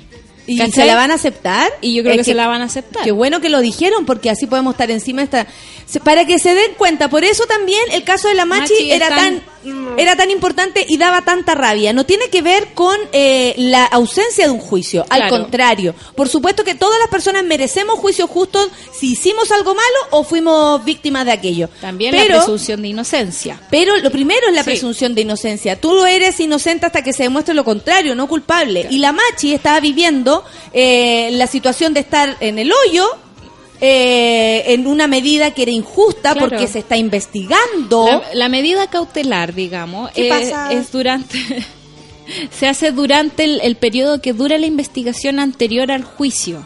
No es una medida así como, ya, tú eres malo, te voy a meter a la cárcel un rato, y, se, y en el fondo como que se le restringe la libertad siempre y cuando sean un peligro para la sociedad. Claro. La Machi, con su calidad de autoridad religiosa, eh, con el contexto, digamos, del, del problema en el que está metida en este momento, eh, nos daba, nos daba para que con su precaria salud además... No, aparte que ¿cachai? Corbalán eh, da, eh, ¿cómo se llama? Reclama por, por razones humanitarias. Claro. Me está y torturador. Y hay me gente más y- joven la dejan viajar, a otro ir a vacacionar, a frutillar, ¿cachai? Entonces eso es lo que da rabia. ¿Qué es esto? ¿Qué es esto? Este Chile funciona al revés. Oye, hoy día como funciona al revés y queremos salir de la locura, se presenta mi querida amiga Mariel Mariel en La Maestra Vida. Eso es fiestón. Hoy día martes 10 de enero en Pío Nono 380. Esto es como al final, no se hagan los lesos, muy cerca de las discotecas. Solo a 4 mil pesos en La Maestra Vida. Mi querida Mariel Mariel eh, va a estar presentándose, va, va a estar con la planta carnívora. Ah, ya. Sí, hay una, hay una locura ahí. No, y Qué aparte que maestra vida. Yo no te digo cómo salí, porque está la María Renata aquí. No te digo cómo salí de ahí la última vez. y llegué con ganas de, que- de pasar piola. Es que fue la última vez que me emborraché. No me acuerdo. Fue la última vez que me emborraché. Me fui- junté con unos amigos del colegio y, y la conversa, la conversa, la conversa. Se me ocurre llamar a, a Lucianito. Lucianito dice, esta anda manejando, no puede ser. Corre a buscarme al lugar. Yo, por supuesto, ya me había ido. Está en otro lugar. Y para hacerla mejor dije, bueno, ya que se fue a acostar enojadito, me, me voy para... Y llegué a la maestra vida y había tanta gente que conocía, maldita sea. Y fue como, no, piola no pasé, piola no pasé. Pero, ¿cómo olvidar en los carretes de la maestra vida? Aparte que son... Son fiestones, son ahí acalorados, harto baile, harto dancing, etcétera. Oye, son las 10 con 2 minutos. Bueno, lo que vamos a proceder a continuación tiene que ver eh, con lo que nos interesa también, ¿no? Que es dar espacios a que nuestro programa y por supuesto en nuestra radio, esto también tiene que ver con nuestra radio, eh, podamos hablar de todos los temas. Eh, hace un tiempo atrás, eh, hago la introducción para lo que viene más ratito, ¿no? Hace un tiempo atrás, eh, Vinca, eh, quien ya llegó, por supuesto, eh, Vinca Jackson, una, mm, una interesante mujer que escribió también un libro muy interesante del cual vamos a hablar, eh, me hace, me, me pide, yo ya sabía quién era ella, por supuesto, tiene que ver con, con el tema del abuso, Es etcétera. Y es psicóloga infantil. Eh, resulta que me hace, me pide que por favor los entrevistemos, conversemos sobre esto. Y yo la verdad, además de interesarme el tema, de interesar, escucharlos, verlos, mirarlos a los ojos y conocer de lo que estamos hablando, me interesa que, en- que se ponga en la palestra este tema tan importante como la prescripción en casos de delitos sexuales, sobre todo en, eh, a niños y en realidad a la persona que sea. Eh, vamos a hablar de eso a continuación. Ahora nos vamos a escuchar música porque nos gusta. Oh, y esto es Beastie Boys. Intergalactic Planet, oh, Planetary. Bueno, a mí por lo menos me hace bailar desde lo más profundo. No me puedo ver todavía tanto, pero vamos gozando. Ciclo danza, amigos. Esto es Café con Nata en Súbela.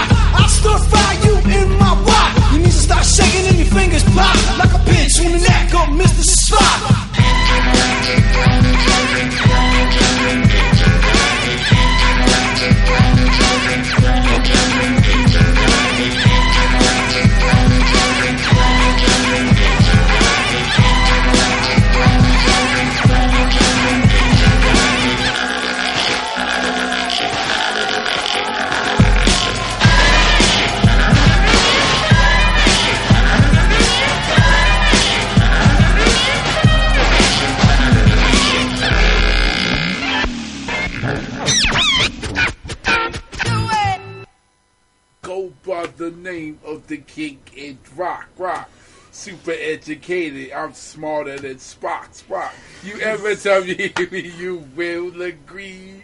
Ain't no brother like the K-I-D, D. You know what I mean? I'm telling you, with the echo, I'm telling you.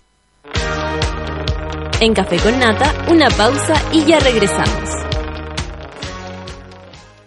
Muchos creen que conseguir algunas cosas en la vida es parte de ser exitoso. La universidad, el matrimonio con la novia de años, un buen trabajo, la familia, viajes y más viajes. ¿En qué momento dices conocer el éxito? Creo que conseguimos el éxito desde el momento en que sabemos sobre qué salir a buscarlo. All New Elantra de Hyundai. Alcanza el éxito con estilo. Incluye Radio Touch con cámara de retroceso, control de estabilidad y detector de punto ciego para mayor control al maniobrar. Todos los accesorios según versión. Hyundai. El ciclo menstrual 21-7 es así.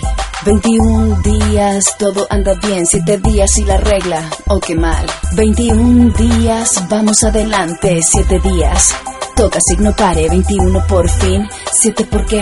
¿Y por qué no convertir los 21? En 84 días, si la regla por fin. Elige la regla cada tres meses. Vive 84-7. Infórmate en reglacadatrésmeses.cl y habla con tu ginecólogo. ¿Cansada de los vellos encarnados? ¿De gastar tiempo en tratamientos sin resultados? Ven por tu evaluación gratuita a Clínica Cela, expertos en tratamientos láser. Ven y prueba nuestros tratamientos y ofertas en depilación láser. Contáctanos en el 600 75 73 600. Clínica Cela, 10 años de experiencia en tratamientos láser. Cela.cl 2014, el sitio Subaculture publicó un videojuego donde puedes ser Mac DeMarco por 15 segundos. Raro, pero entretenido. Solo debes elegir una marca de cigarrillos entre Marlboro, Lucky Strike y Viceroy y aplastar con un cigarro todas las cucarachas posibles. El puntaje máximo lo hizo Mac. Eligió Viceroy, por supuesto. Sube la radio, en otra sintonía.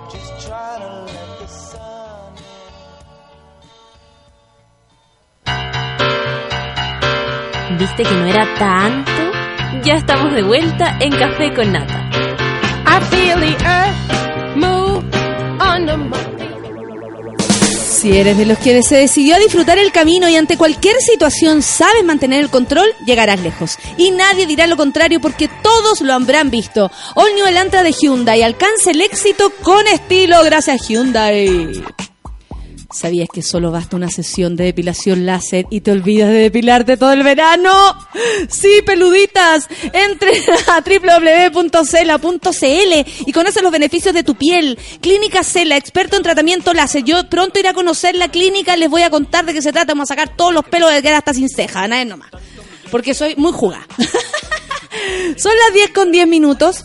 Como les decía, eh, y como le decía también, eh, mirando los ojos a Vinca, eh, le agradezco que, a- que hayáis eh, mirado para acá, porque siento que de pronto se eligen lo- los medios como oficiales y, eh, y no es fácil hablar en, en esos medios. Te ofrezco la libertad de la Internet.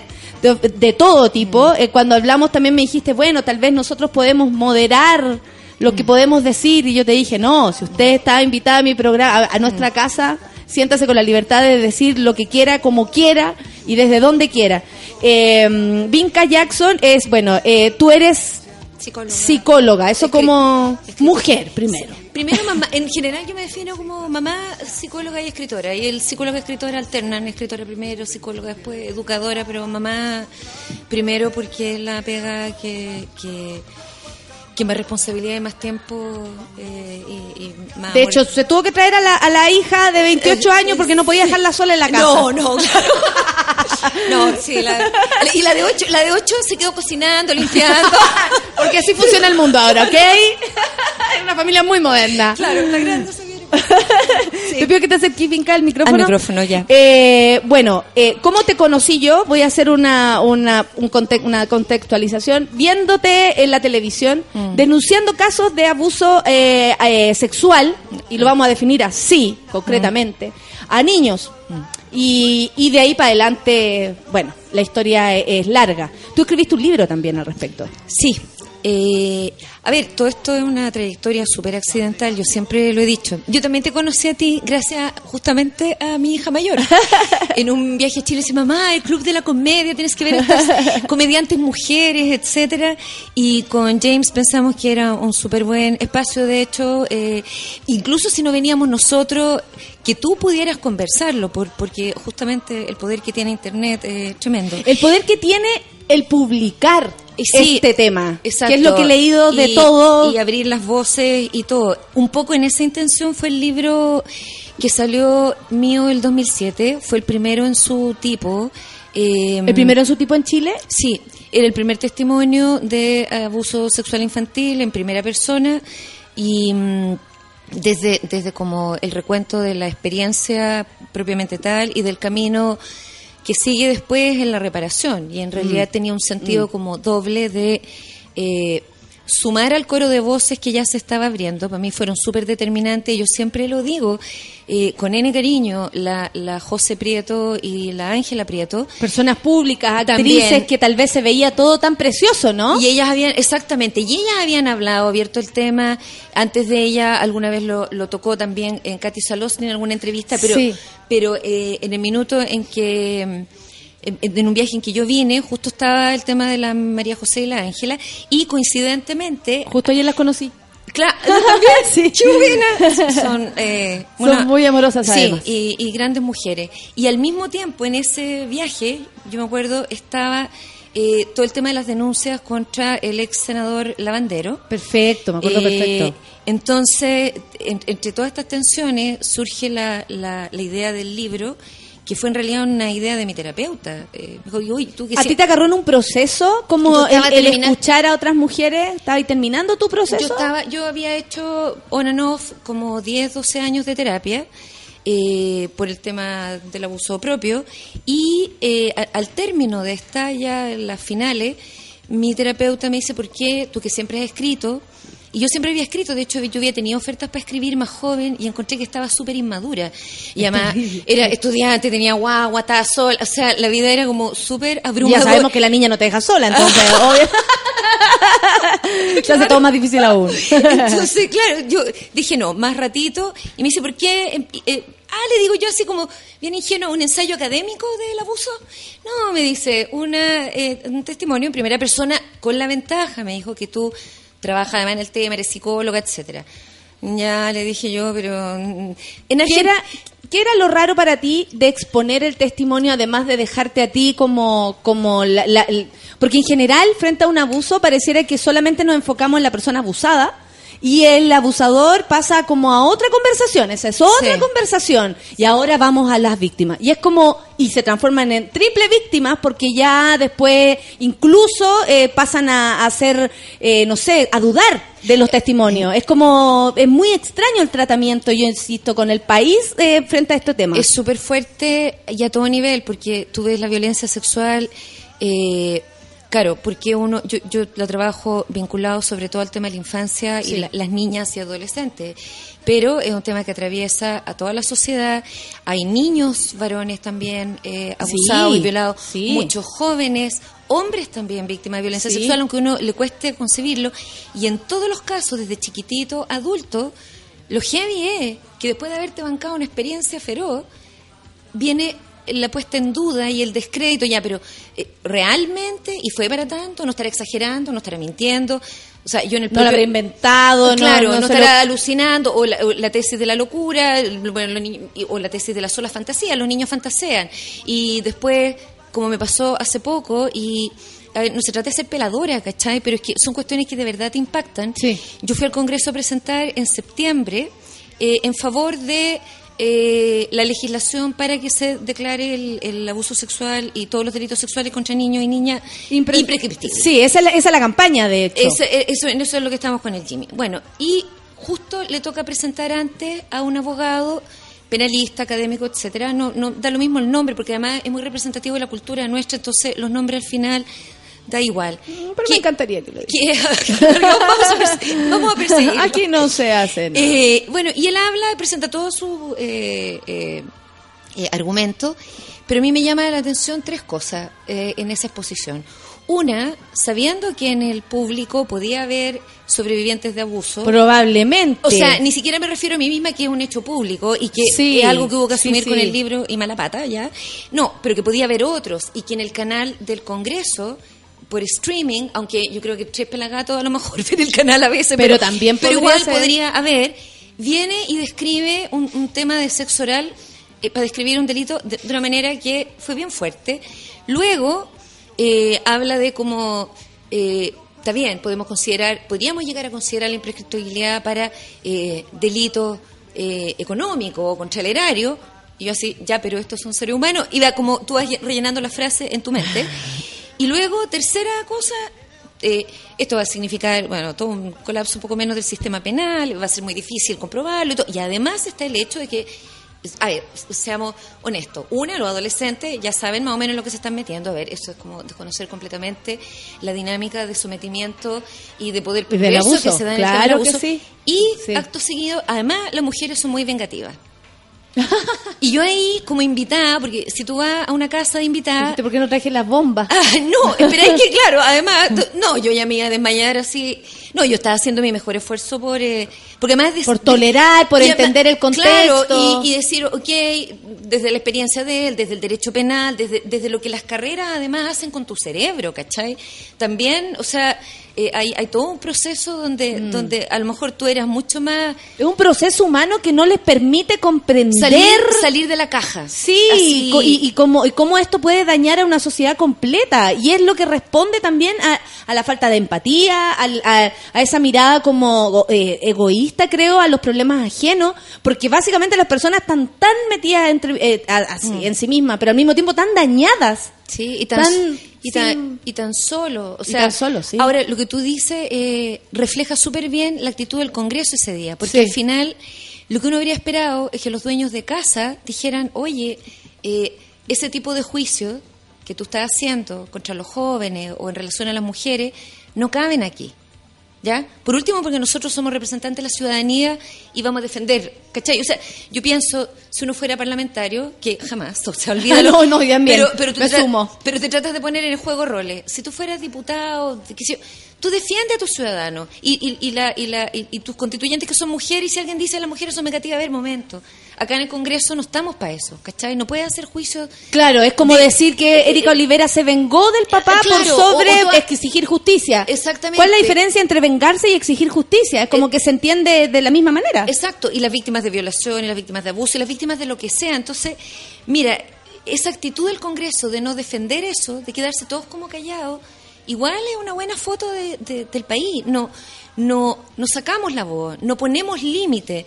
Eh, si de repente eh, somos, entre comillas, puntúos, o, Sí, eh, pesado. estamos buscando la quinta pata al gata. No, eh, son límites ¿Por importantes. qué crees tú que frente a un tema tan real, Y bestial. bestial, Sí. eh, que, que define absolutamente quién es la víctima y quién es el victimario? ¿Por qué hay tanta resistencia a, a que la ley sea, eh, ¿cómo es la palabra? Imprescriptible. imprescriptible, eh, a que a, a que haya más castigo, a que se persiga, a creer, porque hay esa resistencia que da miedo Mm. de parte de yo me, me pongo en el lugar de quienes, o sea, y, y- y en realidad me siento en el lugar de quienes sufren, eh, prefiero sentirme ahí que desde el otro lado, sin Sí. duda. Eh, ¿Qué pasa? ¿Qué pasa? Porque hay tanta resistencia de parte de esta gente. ¿Es algo cultural? ¿Es algo que, eh, bueno, si siempre fue así, da lo mismo? ¿Es porque realmente no les importan los niños y las mujeres? ¿Es porque eh, quieren seguir abusando? ¿Están protegiendo a alguien? ¿Qué pasa? Yo me lo he preguntado y se lo he preguntado así. De Directamente. Esa, de esa misma manera, algunos parlamentarios en conversaciones, eh, así como minuto de confianza, por favor, Mm. y diciéndoles, ustedes no tienen que responder, les digo yo, porque. Quédate con la reflexión. O sea, pero uno desde este lado se pregunta, más allá de todo análisis en relación a. eh, lo que es el patriarcado, Sí, sí, eh, sí, sí. el orden que ya tenemos metido en la cabeza a todos y que nos hace sufrir a todos, hombres y mujeres por igual. ¿Qué pasa aquí que ha costado tanto?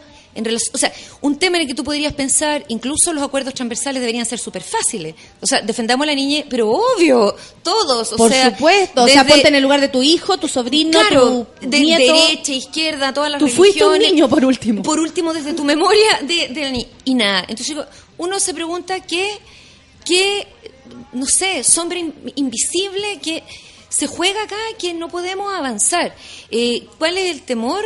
A, a- ¿Quién protege a los abusadores? o sea, ¿Qué es lo que está pasando acá? Que, y, y, lo- y- y la gente te mira así con cara cuando tú les planteas esto y no dicen nada. Entonces digo, bueno, también a lo mejor se hacen esa pregunta, pero no pueden expresarlo públicamente. Yo me lo hago públicamente. ¿Qué redes silenciosas hay? Y bueno, es cosa de ver cómo operan las redes de explotación sexual comercial de niños. Eh, a mí me llamó mucho la atención que tú me dijeras, eh, y me imagino, y te lo Mm. quiero hacer, eh, ¿han recibido censura respecto a este tema? Porque creo que si no se habla con la debida franqueza y con incluso la naturalidad del, del vocabulario, Mm. tampoco es posible que lleguemos a quienes tal vez se- vean esto como lejano. Yo creo que más que eso, y se lo comentaba a, a Claudia. a Claudia ahora afuera, yo creo que más que eso es, siempre hay un tiempo muy limitado para hablar estas cosas, eh, entonces tienes que aprovechar los pocos minutos que se dan en, en la radio o en la tele para En explicar la- el Eh, objetivo o sea, claro, nada dos, tres cosas. Y lo otro, eh, el tono de ciertas entrevistas o el setting de ciertas entrevistas no permite, a lo mejor, y uno misma se sitúa en una cosa más, más seria, más solemne, más, más acotada a tres contenidos principales. Bueno, yo tengo la, la bendición de contar con eh, muy buenas amigas periodistas que cuando partió todo este recorrido más público, que como te dije, accidental, y yo lo sufro, aunque tú no lo creas, o sea, me dicen tele, es como, bueno, la Diamela es testigo, pero así terrible, terrible, porque además es lo que, o sea, si tú pasaste una niñez eh, viviendo una determinada historia familiar bien Mm. jodida, pero donde uno de los objetivos tuyos era pasar piola e invisible y que nadie te cachara y que ojalá no existiera y más o menos para que Que ahora no el objetivo sea todo lo contrario. para no vivir ponerte como ahí en, al- al- en el spotlight eh, eh, eh, es justo lo que no querría pero a mí mis amigas me han, me han ayudado en estas cosas entonces me dicen ya mira tú llegas y ya los fenicios los fenicios los fenicios ¿qué es lo que tú quieres? no mira que la prevención ya entonces me, me pueden preguntar bueno ¿y usted qué opina de la política internacional en Uzbekistán? Mira, muy buena tu pregunta. Pensando en Uzbekistán, la letra eh, U me lleva a pensar en no sé qué y bueno, volvamos al abuso, ¿cachai? O sea, como eh, ese ha sido un poco... Yo creo que más que censura es como la, la, la, la tónica en que se da todo y uno ahí tiene los escritos y los blogs. Y la protección también, me imagino en el caso de, de Hamilton, del señor, de- Sí, del doctor, de- que en este minuto James, está... de James, sí. de James, eh, que un caso tan emblemático, tan Sí. importante. Yo tengo Contra también- la iglesia, Contra la iglesia, menos, me claro. imagino la, la gran, eh, como, como esta mani- eh, manipulación, ¿no? Entre de la información, de ellos mismos, de porque leía las entrevistas que ustedes han dado eh, y las justificaciones. ¿Cómo, ¿Cómo se arreglan, cómo se Mm. las arreglan para, para que el, el delito prescriba porque tú eres adulto, porque te demoraste mucho tiempo? Eso, eso me llama mucho la atención que no se respete, y tú, y tú lo dices así, el respeto al tiempo. El tiempo. Desde el abuso hasta que una persona se atreve, primero, entiende que Mm. lo que le pasó es un abuso, Exacto. y luego eh, se quiere hacer cargo de esto, Mm. porque hay otros que no también, deciden eh, tirarlo al olvido o a esa cajita donde de la mudanza que no queréis recordar, eh, eh, no se respeta, no se respeta como el tiempo psicológico de una persona del minuto que, que lo dices, como el caso de, la, de la- lo que pasa con las mujeres. La mujer se demoraría como siete años en denunciar que algo le está pasando y para que después pongan en duda lo que te está pasando. Bu- Bueno, o sea, todo el, todo el, el sistema opera en contra de la voz, en realidad, y Sí, en contra en del contra tiempo. del abusado, Y- insisto. Y, volví- y en esto que tú dices del derecho al tiempo, que es como la petición esencial. De hecho, en Argentina que aprobaron, o sea, están legislando en este minuto eh, para la imprescriptibilidad. Eh, no ha salido la ley, no está Sí. en vigencia, pero ya se está eh, discutiendo en el Congreso y se aprobó por unanimidad el proyecto de ley, de- debo decir, en la Cámara y en el Senado. Y que, y que importante para los argentinos, y que importante para las víctimas y sobrevivientes argentinos ver que su Congreso completo, a la pregunta de ¿merece tiempo este proceso para permitir que las víctimas, si lo quieren, como bien tú decías, el- el- elijan realizar su denuncia y perseguir una acción a la justicia, sí o no? Si es sí, por razones humanitarias, de justicia, de respeto al proceso, de cuidado, de eh, eh, auxilio en el trauma, ya, hagámoslo. Y si es no, sinceren también por qué. Claro. Yo quiero saber, si me dicen que Claro. no, que me digan por qué ese tiempo no es merecido. Ahora, yo creo que tenemos un rollo con el tiempo. O sea, si tú lo piensas, estamos preocupados como sociedad de que los niños aprendan a leer lo antes posible, cuando podrían aprender casi a leer solo a los 6, 7, 8 años, Sí, incluso. iban a aprender igual. Que, que hablen lo antes posible. Yo en mis tiempos, es decir, la abuelita Pita, soné, pero en mi tiempo nosotros no pronunciábamos la R hasta segundo básico. Sí. Y nadie nos mandaba al fonoaudiólogo y no era porque los profesores no estuvieran preocupados, sino porque entendían que El proceso. el lenguaje, eh, la formación de tu paladar, de tus dientes, de todo, tomaba un tiempo y ya ibas a pronunciar bien. Ahora, si pasabas los 9, 10 años todavía no pronunciabas bien, obviamente tenías que poner atención. Entonces, no hay tiempo para crecer tranquilo, no hay tiempo para ser niño y tampoco, ya aquí en el extremo más cruel, no hay tiempo para dejar sanar una herida. O sea, si, si a mí me cortan una pierna, no pueden esperar que salga a correr mañana, ¿cachai? Va a tener que cicatrizar y hoy voy a tener que poder ponerme una prótesis. A tener que hacer la idea. Y, y kinesiología y terapia y de todo para poder volver a pararme en dos pies Claro. y caminar tres pasos, ¿ya? Eh, a ver, no quiero ni- por si acaso comparar tragedias, porque además nada es comparable. No, no, no, no, Pero no. acá sabemos, Inca. un, un proceso que en la mayoría de los casos ocurre dentro del hogar.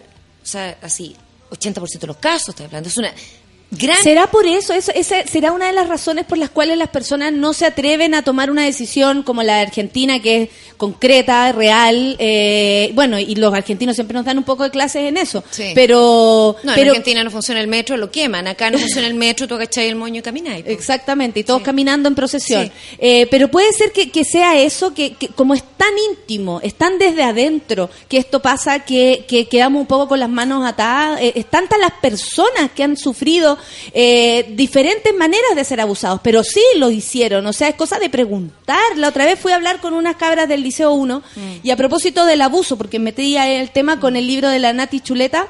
eh, no abuses de este libro y lo llevé, le llevé uno para regalarlo y, y poner el tema en, en la cuestión. Aparece una niña, me habla, una cabra que tiene 13 años, no sé, 16 años, por ejemplo. Y me dijo, estábamos conversando, y yo conté que a mí mi abuelo, me lo contó, lo contó a todos, sin eh, esa falta de pudor que a veces nos hace falta, ¿no?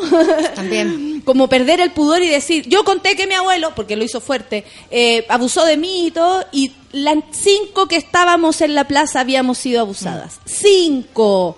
Claro. ¿Cachai? O sea, esto no tiene que ver con No. la... Si no ha pasado de moda, disculpen, eh, menos va a pasar en ti de moda, aunque pase 15, 20, 30 años en tu cuerpo de después de una experiencia así. No, toma tiempo elaborarlo, toma tiempo entenderlo. A ver, los niños no entienden lo que tú decías. A ver, no es solo uh, algo tan complejo como el abuso sexual, donde además estáis hablando idiomas completamente diferentes. Mm. Lo sexual adulto no tiene nada que ver con lo sensorial y afectivo de los niños, incluso a nivel del cuerpo, lo que podemos entender como placer, para ellos no tiene No, el significado del placer adulto, ¿cachai? Entonces, en este choque de idiomas, de, como si hablara uno chino y el otro esperanto, el niño no entiende nada. Ahora, un niño no entiende, los chiquititos, yo le puse, eh, puse este ejemplo en el Congreso, porque de repente lo, desde, desde los abogados cuesta, eh, con todo respeto, hijita, como situarse eh, en, en- en la experiencia más humana.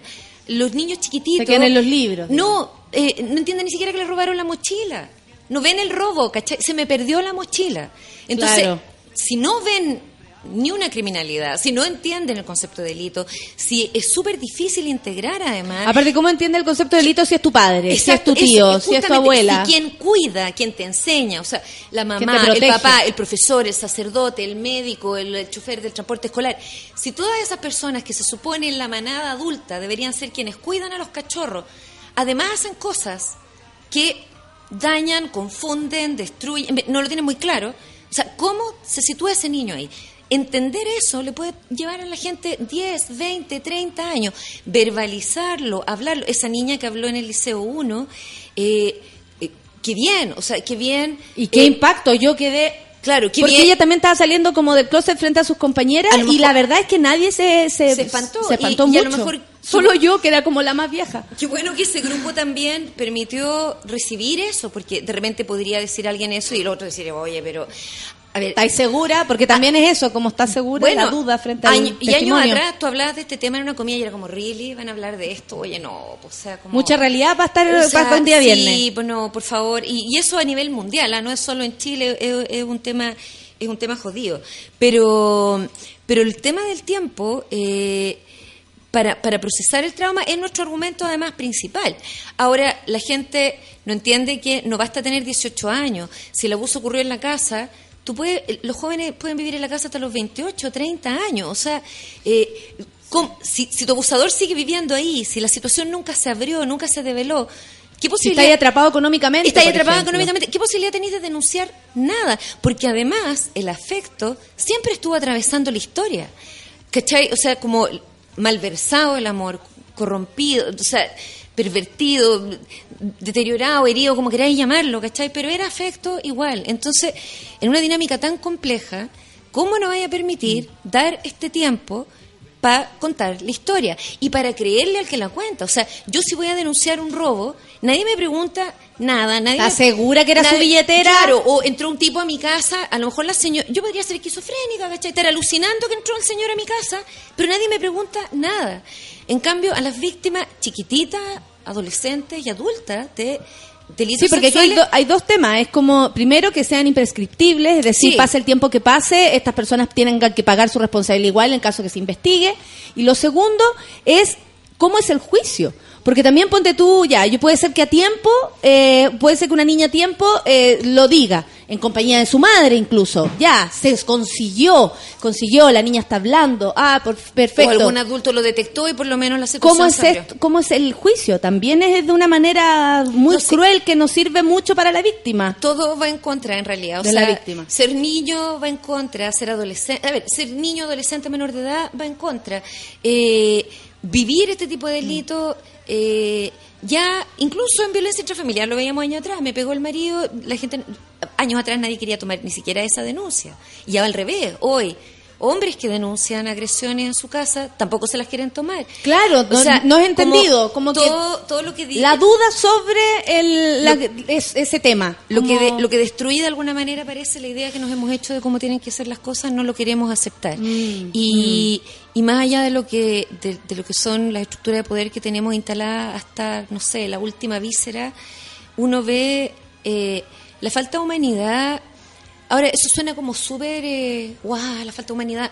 No, yo lo como... Súper real. La falta de, claro, de como, si yo veo, eh, a ver, si alguien me asalta en la calle y me roba la cartera, pero a dos metros más allá lo atropellan, la naturaleza humana de todos nosotros da para decir, oye, le pasó algo, o llamáis al 133 o a la Sí. ambulancia. Eso es, ¿cachai? Y, y, a ver, es como una conexión con, con, con, el, con la vida, con el querer estar a favor de la vida. Si veo a alguien herido, si veo a alguien fregado. O sea, de eh, hecho, la, la ley Emilia incluye también de que si la persona huye cuando tú dejas, eh, atropellas a alguien, o sea, que hay que incluir ese tipo de, Claro, de- de no tome detalles que cuando decís. maneja, por to- claro, entonces tú decís, ¿cómo puede ser posible que en este tipo... ¿Quién querría, además, Sí. inventarse una historia en un país como este? Que no, que no una- acoge a las con personas una moral que sufren. súper castradora, con una conexión con la sexualidad débil, triste, en fin.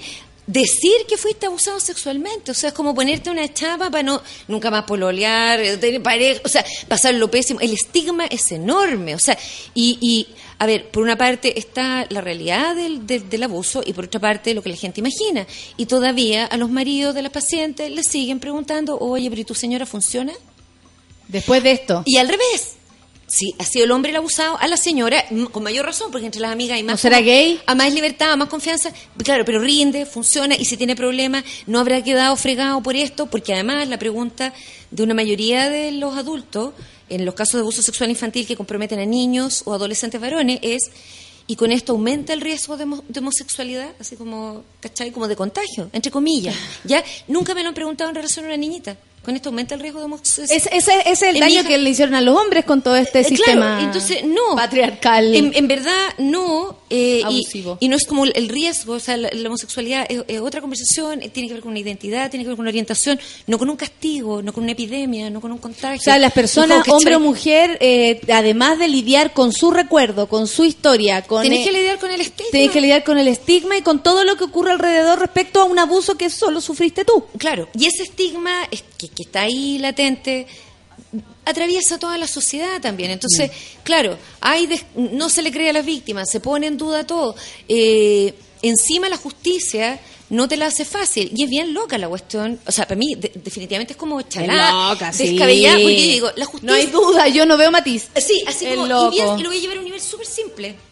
Si no existieran seres humanos, y perdón lo pedestre del argumento, pero en verdad, si no existieran seres humanos, niños, adultos, en fin, eh, si no hubiera, si hubiera, si no hubiéramos salido de las cavernas, yo siempre lo digo, o sea, las leyes no habrían ni existido. Compréndeme. O sea, el código legal, el código civil, penal, todas esas cuestiones serían nada en la imaginación de un universo alternativo lejano, nada. Entonces lo que yo le digo siempre a mi amigo abogado, miren, puede existir el cuidado sin justicia.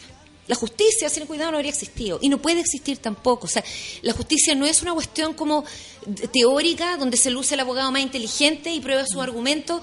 No iba por ahí. O sea, su sentido era servir a la sociedad, era servir a personas, ordenar entre comillas para poder convivir y, y cuidando a los otros, ¿cachai?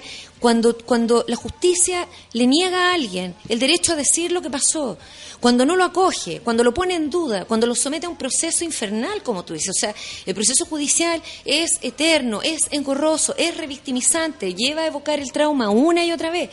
O sea, y, y encima, además, te ponen este tope, ya, ya como si no fuera... Y si te encontrás con un juez desubicado es aún peor. Claro, entonces... Porque también depende de la calidad humana de estas personas, del sentido común. Dependemos del sentido común. No hay una ley que norme esta situación y diga, usted lo primero que va a hacer es creerle al acusado y luego investigar. No, tampoco hay nada. Es como, dude, O sea, de todos. hecho, la presunción de inocencia, que me parece bien, es un principio de la democracia.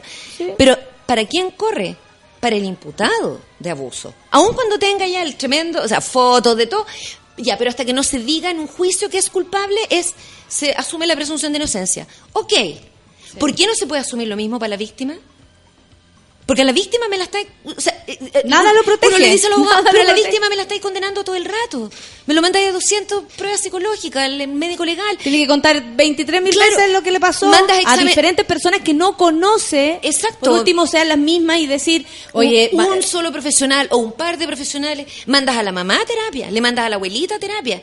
Entonces, uno, uno ahí... personas si no sabemos si están col- colaborando además. Ah, no, y- Porque en y- general se encuentran con un mundo bien hostil si vaya a reclamar por alguien de tu familia.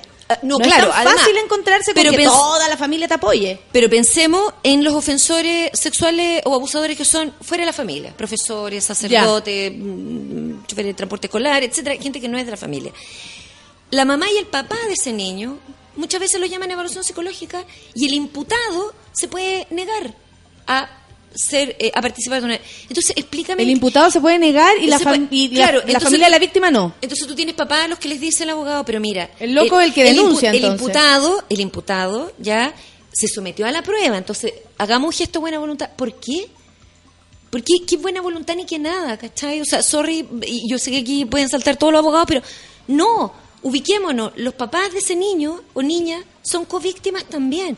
Y lo que uno le trata de explicar a la mamá, mira, a lo mejor tú podrías incluso no ser la mejor mamá del mundo. Y, y podría a lo mejor, no sé, hacer clases de ninja, no sé qué, que podría ser cuestionable. Ah, esta mamá hace ninja, clases de ninja, Claro, clases de es no lucha- sé qué. es luchadora. Es luchadora libre, ajá. Da lo mismo. Mm. El responsable es ese señor y la víctima es esta chiquitita. ¿Por qué me estáis metiendo a la mamá? Y sí, estoy tratando de construir un caso, pero es tan hostil todo, todo, todo. O sea, tú lo ves todos los días y de repente quieres agarrar los pelos y decir, no sé, me voy a llegar al macramé. ¿Y por qué no? Y, aparte, ¿por qué no se apuran? ¿Cómo no tienen esa premura de solucionar esto lo antes posible? Porque como le escuché a, a James Hamilton y que me pareció que es súper necesario esa frase que dijo, el que es abusador lo va a seguir haciendo. Eh, es- Entonces es- sí. no es llegar y dejar a una persona como más, a, "Oh, ya, aprendió, aprendió, entonces ya supo que no tenía que hacerlo. Eso es falso. Hay abusadores que te piden intervención. Hay abusadores que piden ser más controlados por la justicia, que piden acceso a terapia, que Porque, piden porque se reconocen que- enfermos. que han pedido o con problemas. química claro. y, y acá estamos sin acoger nada. Ahora, tú dices la demora, llevamos 26 años de democracia y no tenemos ni siquiera ley de protección integral de la infancia, toda, ¿ya? Son como 4 millones y algo de niños en Chile que deberían estar protegidos bajo un sistema de garantías integrales de sus derechos que, paréntesis, perdón que me hacía agarrar el micrófono, eh, son, son derechos humanos. Yo creo que la Nación Unida cometió un error garrafal al decir los derechos del niño, porque te juro que suena como, no sé, Fundación Mi Casa, Mi Amor, ¿cachai? Claro. Bueno, no, es los derechos humanos de niñas, niños y adolescentes. Los derechos de los seres humanos, Sí. niños, niñas y adolescentes, no están en una categoría aparte. Tienen una estatura distinta, están en proceso de desarrollo, Y necesitan tienen cuidado, otro proceso también de, de pero son- abarcar. pero son de abarcar, seres claro humanos que sí. y sus derechos son los mismos y más todavía. Porque si a mí, y este es el último ejemplo en esta materia, pero si a mí me violan hoy día, ¿ya? Con 49 años, eh, yo tengo otro repertorio, por terrible que sea, por, por todo lo que tú queráis. Tengo desde otro lugar donde pararme, donde defenderme, donde afirmarme, tengo otras personas que me acompañan, etcétera. Una chiquitita, 5, 6, 7 años, o sea, que- o sea, tiene que ser triple Si ahora te sentirías ahí absolutamente indefensa, imagínate cuando eres un niño. infinitamente más importante esa protección y no lo vemos. Y Más si vamos a construir una sociedad que, que va a ser después eh, protagonizada por estos mismos niños. que, que casi deberían vengarse como anunciaba una, una niñita en Washington, que dio una charla, que me- tú dices, bueno, ustedes, por favor, preocúpense de los niños, y todo buena onda, nuestra educación, la innovación, todo. Si estos argumentos no bastaren, les recordamos, nosotros vamos a ser los líderes del mundo cuando ustedes sean muy viejitos. Y como las políticas de la ancianidad las vamos a ver nosotros. Entonces, como casi, si ustedes no nos Que haya que hablar en esos términos para que se entienda lo que pueden lograr. Nos vamos a vengar y con toda razón. Y si se vengan, ahora yo cuando venga ese momento que se vengan, voy a tener todos mis artículos, toda mi lucha por la niña y le voy a decir, mire, yo igual me traté de portar bien, así que por favor. Conmigo no. Oye, Mira. vamos a escuchar música y también Sí. te quiero leer algunos Twitter. La gente está comentando entre ellos incluso. Gran invitada, dice la Pauli. Feliz. Yo trabajo en el tema en un centro ambulatorio de Sename, no más maltrato. Eh, hace un tiempo un amigo queríamos hacer un proyecto Sename, de ayuda como actuar ante alguien abusado, dice la, la Chío Venegas. El Javo dice, los jueces son tan poco empáticos por la cresta, le ven, lo ven tan ajeno como si no le fuera a pasar. Todos necesitamos aprender más juntos. Sí, la Ali dice, hasta las lágrimas con el tema de hoy, me siento tan identificada con todo lo que hablan. Gracias por el tema. Eh, ¿A quién más tenemos? A la, a la Marcela. Es tan impactante que algunos familiares bloquean la realidad haciendo que no existió el abuso. La orfelina dice, en vez de contenerlas a las personas abusadas, las hieren más, dudando de ellas, no apoyándolas, abandonando. La Celeste dice, ¿cuál es el porcentaje de abusos en niños eh, en Chile aproximadamente? Se lo pregunta ella. A ver, sobre el 79% de los delitos sexuales país corresponden a niñas, niños y adolescentes. Está preguntando por niños en general o niños varones. Eso es la pregunta. Pero El niño en general. y de las víctimas de violación país, o sea, niñas, adolescentes, mujeres violadas en todo el país, 70% son niñas y adolescentes menores de 16. Entonces, eh, a ver, hay una estadística del Ministerio Público hace años atrás que era un niño en el fondo cada 33 minutos. Se supone que 50 a 60 niños, niñas y o adolescentes Da, da asco, da vergüenza. son da- abusados a diario. No obstante, otras protestas, como tú puedes ver, generan movilizaciones multitudinarias y cada vez que se llama a, con, con- A que nos movamos a así concurrir por los niños, llegan los mismos 200, 300 personas, 100, con suerte. Eh, a ver, en esta campaña de abuso imprescriptible estamos súper agradecidos de las 7.000 firmas. Realmente ha sido como bien importante. Pero en general cuesta mover los temas de niñez. Son los últimos vistos. En el Congreso yo creo que es la última carpeta que va quedando abajo de un montón de otras cosas. Porque y, no- no y se el, van a y el feriado, la pata de la guagua, la radio, no sé qué, de- para el, o sea, el iPod como años atrás, iPad que le iban a repartir. Todas esas cosas se prueban rápido y los temas de los niños esperan, esperan y esperan. No, y los presupuestos para ellos también se mueven súper más rápido. También los sueldos, lo- lo- los 15, lo- Eso se los mueve, 15.000 pero los 15 mil millones. Los días libres y después pueden ser intendentes, eso se mueve, pero de lo más rápido que hay. Sin Bueno. embargo, los derechos de los niños, en este caso niñas y niños de Chile, Sí, están no. absolutamente rezagados. Eso, Mira, eso lo voy a agregar en la lista de no pololos para mi hija menor. No, par- no parlamentarios hasta que se reivindiquen y sean solo servidores públicos. Hasta que se mueran todos los otros parlamentarios, Tienen que dijo la llevar- niña. Tienen que llevar los jóvenes. que Vamos a escuchar música un rato, volvemos inmediatamente porque así como hablar es, es poder, la música también es poder. Y el poder de uf, bajar un poco nuestros niveles, Sí. pero seguimos conversando arriba porque así nomás se tienen que decir las cosas. Café con Nata en Suela.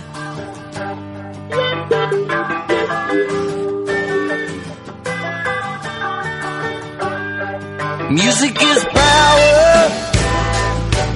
Let it flow through your mind. You're just like a flower. Yeah, in the deep sunshine. Are you invited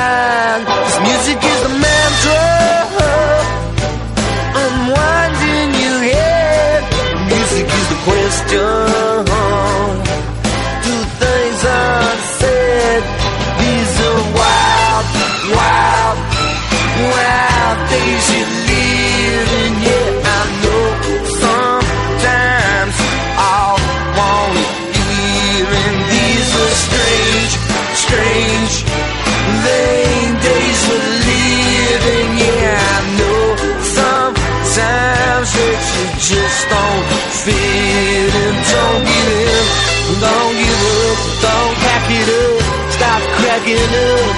Let the song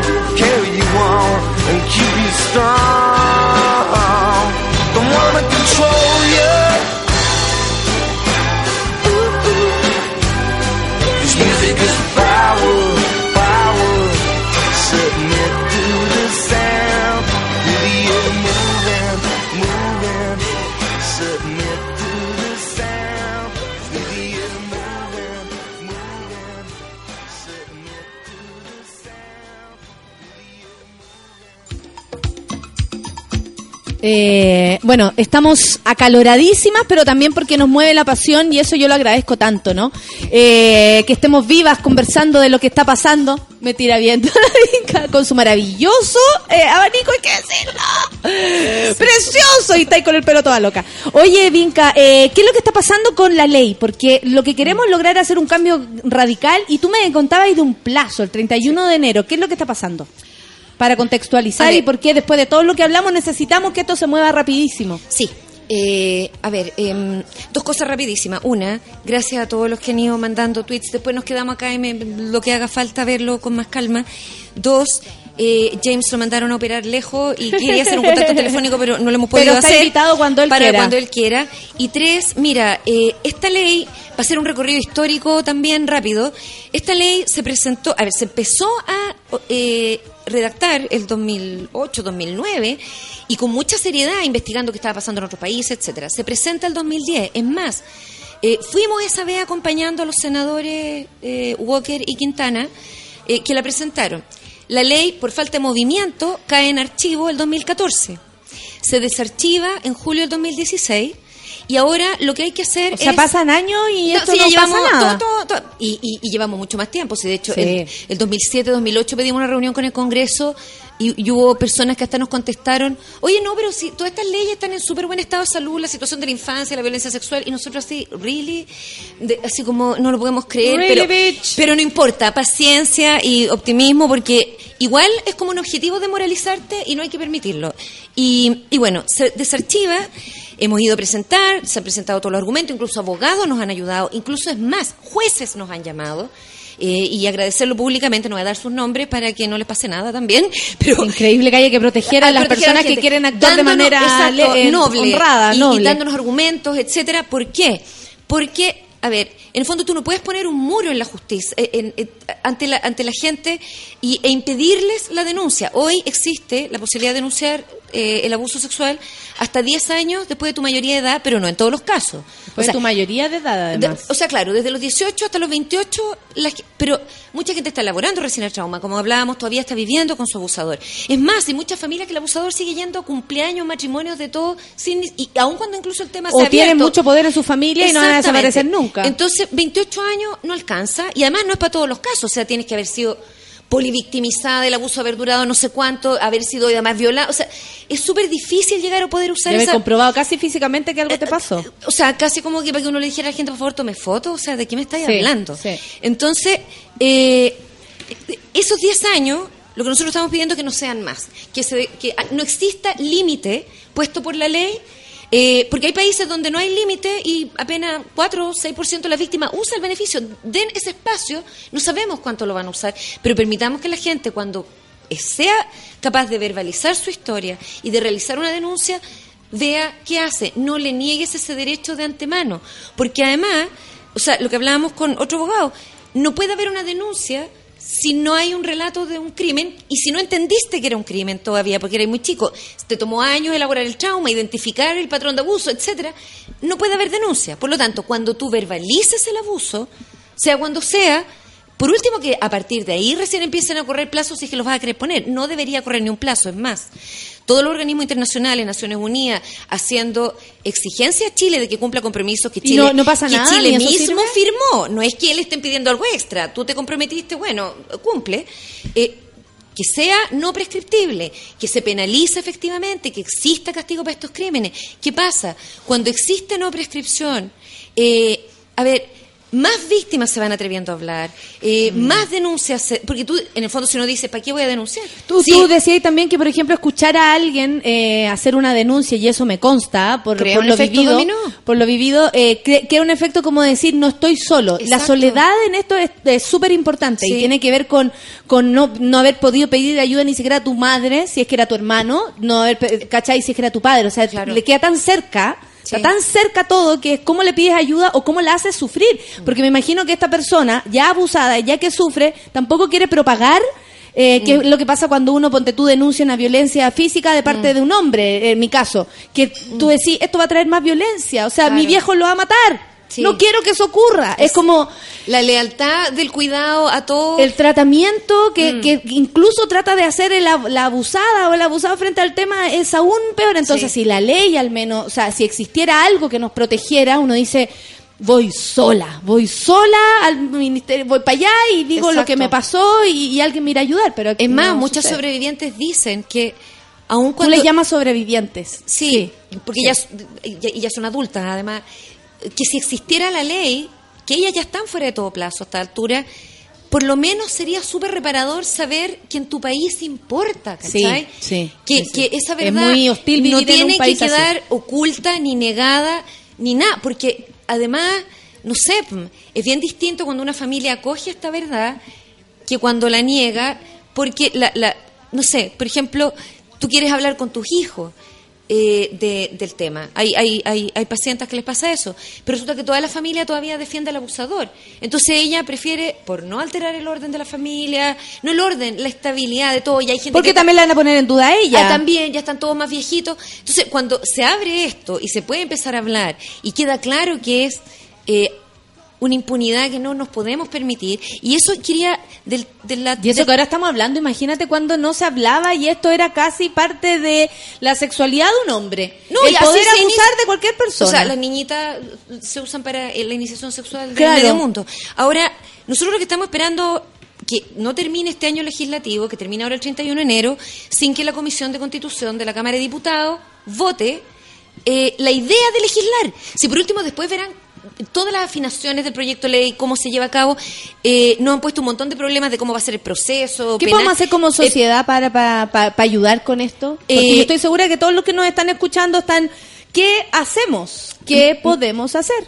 A ver, tal cual en el abuso reparador, sacar la voz y contar todas nuestras historias y, que los otros que estamos escuchando aquí en la cuenta los acojamos y les creamos y, estemos de su lado, eh, sacar la voz. A ver, yo creo que eh, hay hay eh, ley de transparencia, hay ley de lobby, los correos de los parlamentarios son públicos, están además en redes sociales, Eh, sabemos que la presión de redes sociales importa mucho, nos, Sí. ha, nos ha llegado el dato. Entonces, eh, no bajar la voz ni un minuto, firmar la carta que está en abusosexualimprescriptible.cl, nosotros ya la entregamos. Ahí también podemos encontrar, ponte tú, información al respecto. Si eh, alguien, no sé, quiere saber, pedir ayuda, porque me imagino que a ti te pasa muchísimo que te piden ayuda desde todo punto de vista, porque... Sí, a ver, nosotros tenemos una, abrimos, está abierta una, una de las colaboradoras de la causa abrió una mm, página en Facebook que se llama Tu firma, tu apoyo.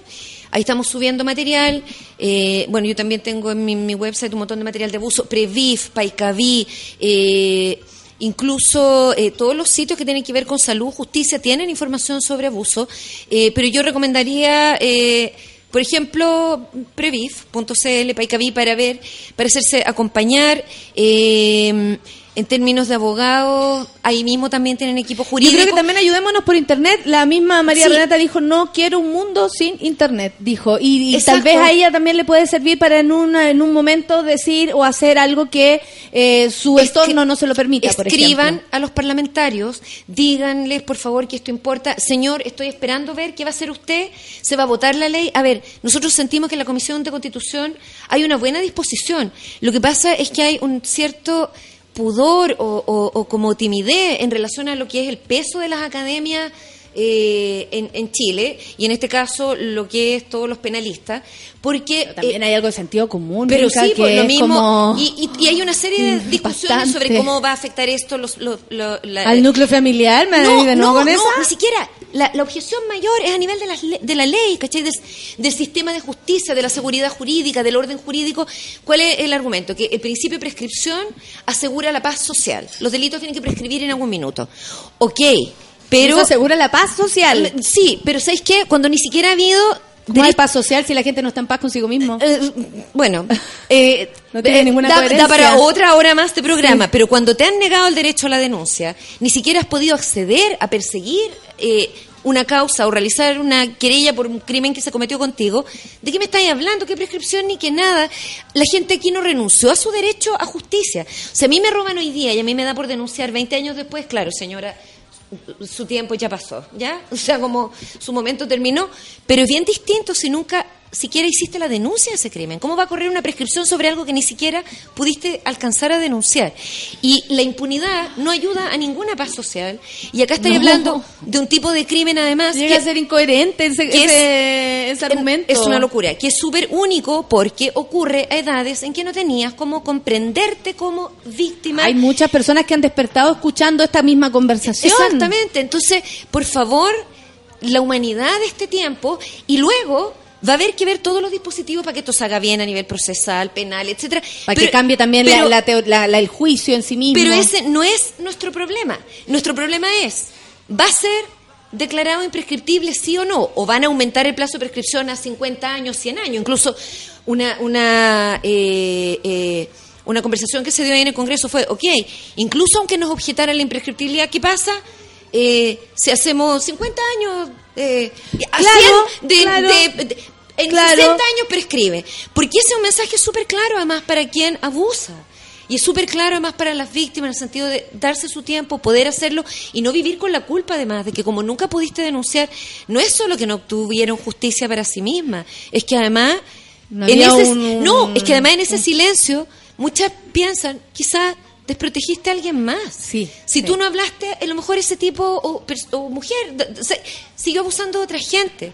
Entonces, eh, es, es, no es solo la justicia que nos debemos, no es solo la impunidad con la que hay que terminar, es también un factor de protección, de prevención y una señal súper clara de que no estás dispuesto a seguir tolerando esto en una sociedad civilizada si no estamos viviendo Y que y se jacta de moderna y, con un montón y de... todo, o sea, yo, yo igual, para consolarme, me digo a mí misma a veces, así en mis momentos de, de oscuridad, ok, esto no es Pakistán, podría ser mucho peor, me podrían linchar, me podrían esto, lo otro, sé como la ley contra la Sí, mujer. son pero Chile también es Pero- uno de los tres pero- países que no tiene ley de aborto, por pero, ejemplo. claro, hello, Chile no es Pakistán, porque voy a tener que estar sufriendo, o sea, Claro, Chile- si también damos vuelta el, el argumento que estáis dándote Claro, para yo nunca me, nunca me imaginé, de verdad. Yo ayer comentaba eso con un colega. Yo me yo soñé tantas cosas de la democracia. ¿ya? Eh. Yo tuve guagua el año que, que fue el plebiscito y, y soñaba la democracia casi como si fuera una mujer aparte, como si fuera una persona a la que iba a conocer y, y que me iba a acoger y a enseñar y con la que iba a crecer. Nunca me imaginé a mis cerca de 50 años estar en una situación donde tú sientes que cosas que son justas o que son humanitarias constituyen poco menos que una Ofensa Eh, a la so- al, orden de la sociedad. Es como que estáis No. ofendiendo a la familia, la forma en cómo las personas se tienen por que una, mover. por una parte removiendo todo eso y por una parte como si estuviera pidiendo limosna. ¿Cachai? Como la relación es súper poco honorable entre nosotros y nuestra democracia. Es, es como que en una pareja el otro te pone en situación de rogarle por plata, amor, Lo que atención, sea. tiempo y, y, y tú eh, po- poniéndote en esa situación de suplicante o de mendicante también denigras al otro porque lo pone en una situación de el que te da caridad, ¿cachai? Entonces nadie gana. Y yo siento que es terrible. O sea, ¿cómo puede ser que nosotros estemos pidiendo derecho casi como si fuera caridad Sí. y, y- y- y nuestra democracia parándose frente a nosotros como, mira, sí, no, si en realidad alguien nos dijo en una reunión, nosotros somos igual sensibles al tema de la tortura. Y gracias, porque es equivalente a tortura. Naciones Unidas lo dijo el secretario general ante la Comisión de Tortura. supuesto. Dijo, los delitos sexuales contra niños, niñas y adolescentes y toda violencia sexual puede eh, eh, considerarse como tortura, sea o no que el Estado opere como agente directo. O sea, porque si el Estado incluso es pasivo y no educa y no hace educación sexual, Asumimos que es un... eh, es un factor es que un tiene que ver con la violencia sexual, eh, como una suerte de endoso pasivo a la violencia sexual que está ocurriendo cuando tú sabes que está ocurriendo. Y 50, 60 niños diarios, perdóname, es un niño diario. O sea, ni siquiera entremos en Sename, no tenemos tiempo para... Sí, o qué sea, increíble. todo- Además, tú estás todo- hablando como de... Todo esto, extrémalo a... A, a lo vulnerable. A 10.000 horror cuando está en un hogar de Sename, porque incluso es más, niños, niñas y adolescentes que viven abuso en sus hogares, hogares de la casa, de, me refiero del hogar de la familia, muchas veces te dicen, prefiero bancarme esto en mi casa que ser llevado a un centro de protección del Estado. Claro. Imagínate, ¿cómo será? A- aún en un hogar donde puedas estar siendo violado. En Porque tu- en también se mezcla el cariño, como Porque tú claro, decís, los pero lazos, entre que, la me violen, entre que me violen acá, donde por último está mi escuela cerca, mi barrio cerca. ¿Cómo? Mi amigo Como de la todos los plaza, días. claro, viene mi abuelita de vez en cuando, a que me manden allá, donde voy a estar con Niños que no conozco y solo. Niños que no conozco, solo, con personal que está sobreexigido, que hay una persona... nos quiere. O sea, claro, con, están muriendo niños, etcétera, mejor me quedo acá. ¿Qué estamos haciendo, de verdad? O sea, si tú eres más joven, pero yo, de verdad, que estuve en la generación de los 80, nunca me imaginé... No, yo también. Los padres Eh, también inculcaron en uno esa, sí. esa misma como necesidad de conocer la democracia, que me, me gusta mucho la analogía que así como de una persona Una persona y que, que iba a hacer justicia por nosotros. Sin embargo, eh, ahora sabemos, ahora sabemos, si Es algo le podemos agradecer a estos gobiernos, a este último, es que se desenmascaró un montón de cosas y que es el poder el que gobierna más allá del sentido común, más allá del servicio público, más allá Más allá de todo. Y, y- y eso ha, ha- ha- ha alcanzado a todo el mundo. O sea, cuando nosotros hablamos de que el delito, los delitos sexuales contra niños son equivalentes a tortura, que vivir el abuso sexual en las casas, en los colegios, en un internado, es una situación de cautiverio y que eso debería correr como incluso crimen de lesa humanidad. Y que no haya duda al y ahí- respecto. y ahí ya no hablamos más de prescripción ni nada, si es un crimen de... De repente, desde la propia avenida de los derechos humanos, de los luchadores de derechos humanos, no encontramos apoyo. Y tú dices, ¿cómo?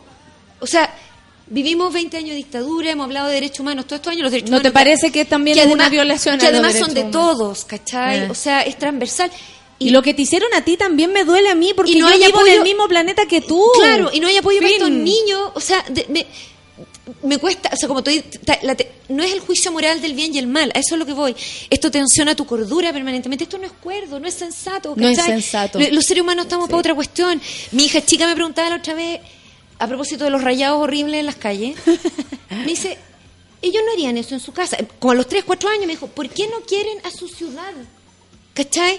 Y, y yo le dije, bueno, Buena pregunta, porque al final eso es lo que veis en N lado. Veis falta de amor en el Congreso, veis falta de amor en el Poder Ejecutivo, veis falta de amor en la calle, veis falta de amor en el trato a los niños. O sea, si mira, a las víctimas y sobrevivientes de, de violencia sexual y de abuso sexual infantil no se les escucha, pero no se escucha a los niños en lo más mínimo en un montón de otras cosas. Claro, o sea, claro. cosas mucho más sencillas, Claro. ¿cachai? O sea, Exactamente. eh, estamos viendo, no nos la jugamos por la educación eh, cuando son, no sé, pues tres millones y medio de niños o tres millones, me, me puedo equivocar en la cifra, que se están educando año a año. Eso es tu preparación para la vida, junto para tu casa. Es lejos la herramienta más importante. Yo vengo de una generación donde tu abuelo te decía su educación, su educación, mijita. O sea, y, y la educación no era solo ir a la escuela. convencieron que los 12 juegos. Y ya, claro, y a la universidad era aprender, era leer, era abrirse a experiencia. ¿Qué estamos haciendo? O sea, de verdad, ¿dónde está nuestro amor por la vida y por esta Por la democracia? vida y le estamos negando la posibilidad de ser feliz a tantas personas. y Pero, obviamente favor- si queremos construir un futuro es, es imposible que todas personas que han sufrido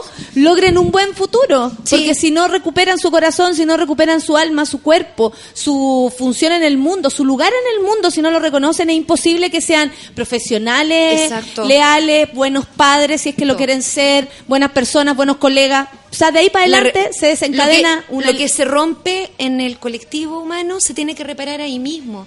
La reparación en abuso no es un tema de la víctima y el terapeuta, por decir, es entre todos. Y acá es reparador, lo, quiero decir, o sea, ver que en una carta firman 7.300 personas, ver que tantas personas han apoyado la causa. Ahora necesitamos más presión. O sea, escríbanle, por favor, todos los auditores a su Eso están preguntando. a su parlamentario o a cualquiera, aunque no sea su parlamentario de su distrito. Yo no tengo idea, a mí se me- los distritos se me confunden Sí, también. obvio. Entonces, escríbale a todo así, copy-paste, más o menos. Me importa saber qué va a pasar con el tema de abuso sexual imprescriptible.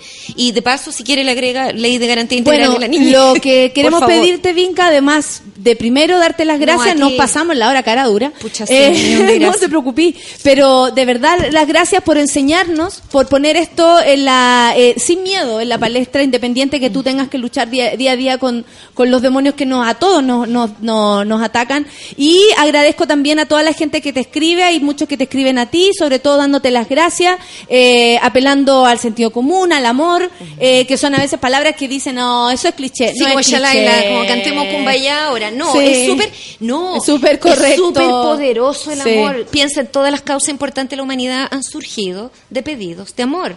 O sea, los mineros que a fines de siglos pasados lucharon por su familia era por condiciones miserables que afectaban a quienes más querían. El amor está siempre metido entre medio, entonces que no nos cuenten cuentos. Vinca, y queremos que además nos tengas súper atentos porque vamos Sí. a huevear de aquí al Sí, 31. vamos a seguir, sí, sí, y sí. vamos a seguir, y si pasa el aunque 31 quieran, vamos que a no- seguir igual. aunque quieran que nos cansemos, no nos vamos No, a cansar. nos vamos a cansar, Y aunque esto no- recién empieza, ¿qué y aunque pasa? nos frustren, eh, vamos, a vamos a soportar la frustración y vamos a seguir. Estas cosas demoran a veces. Lo que pasa es que ahora está cerca. Entonces, ojalá por lo menos aprobaran la idea de legislar. La idea de legislar, La idea. Así nomás de lejos otro estamos. año más discutiendo. Gracias Vinca y espero Gracias que a ti, vuelvas tú, que vuelva James. Jimmy, sí, de- sí, de de, verdad, tienen las puertas abiertas en nuestra radio, sobre todo para hablar largamente de todo esto Te y de todo lo que en el no- alma. nos, como, sea, nos enseña y nos educa y nos permite ser mejores personas ahora y también recomponer si en algún momento nuestro corazón, nuestra alma se vio eh, dañada pasando por nuestro Agri- cuerpo. por agrietada, supuesto. rota, sí. Van a mandar de la editorial. Eh, ¿Tu libro? Unos libros para regalo. Y entonces, ¿En serio? Sí, pero que, que mira que no Excelente. a llegar durante No, ahora, pero no te preocupes, pero lo podemos regalar Sí. también después y yo me voy a quedar con uno. Ya. Nos vamos sin canción porque nos pasamos en el tiempo, No pero alcanza- Vinca, muchas no gracias. No Sí. La Vinca traía preparada una canción, Una canción. lamentablemente no va a Menos poder. mal que no. Que no. Que tengan un buen día y muchas gracias a todos por Sí, estar ahí desde el otro lado, pensando, reflexionando. Eso es lo que queremos. Chao, amiguitos, que tengan buen día. Chao.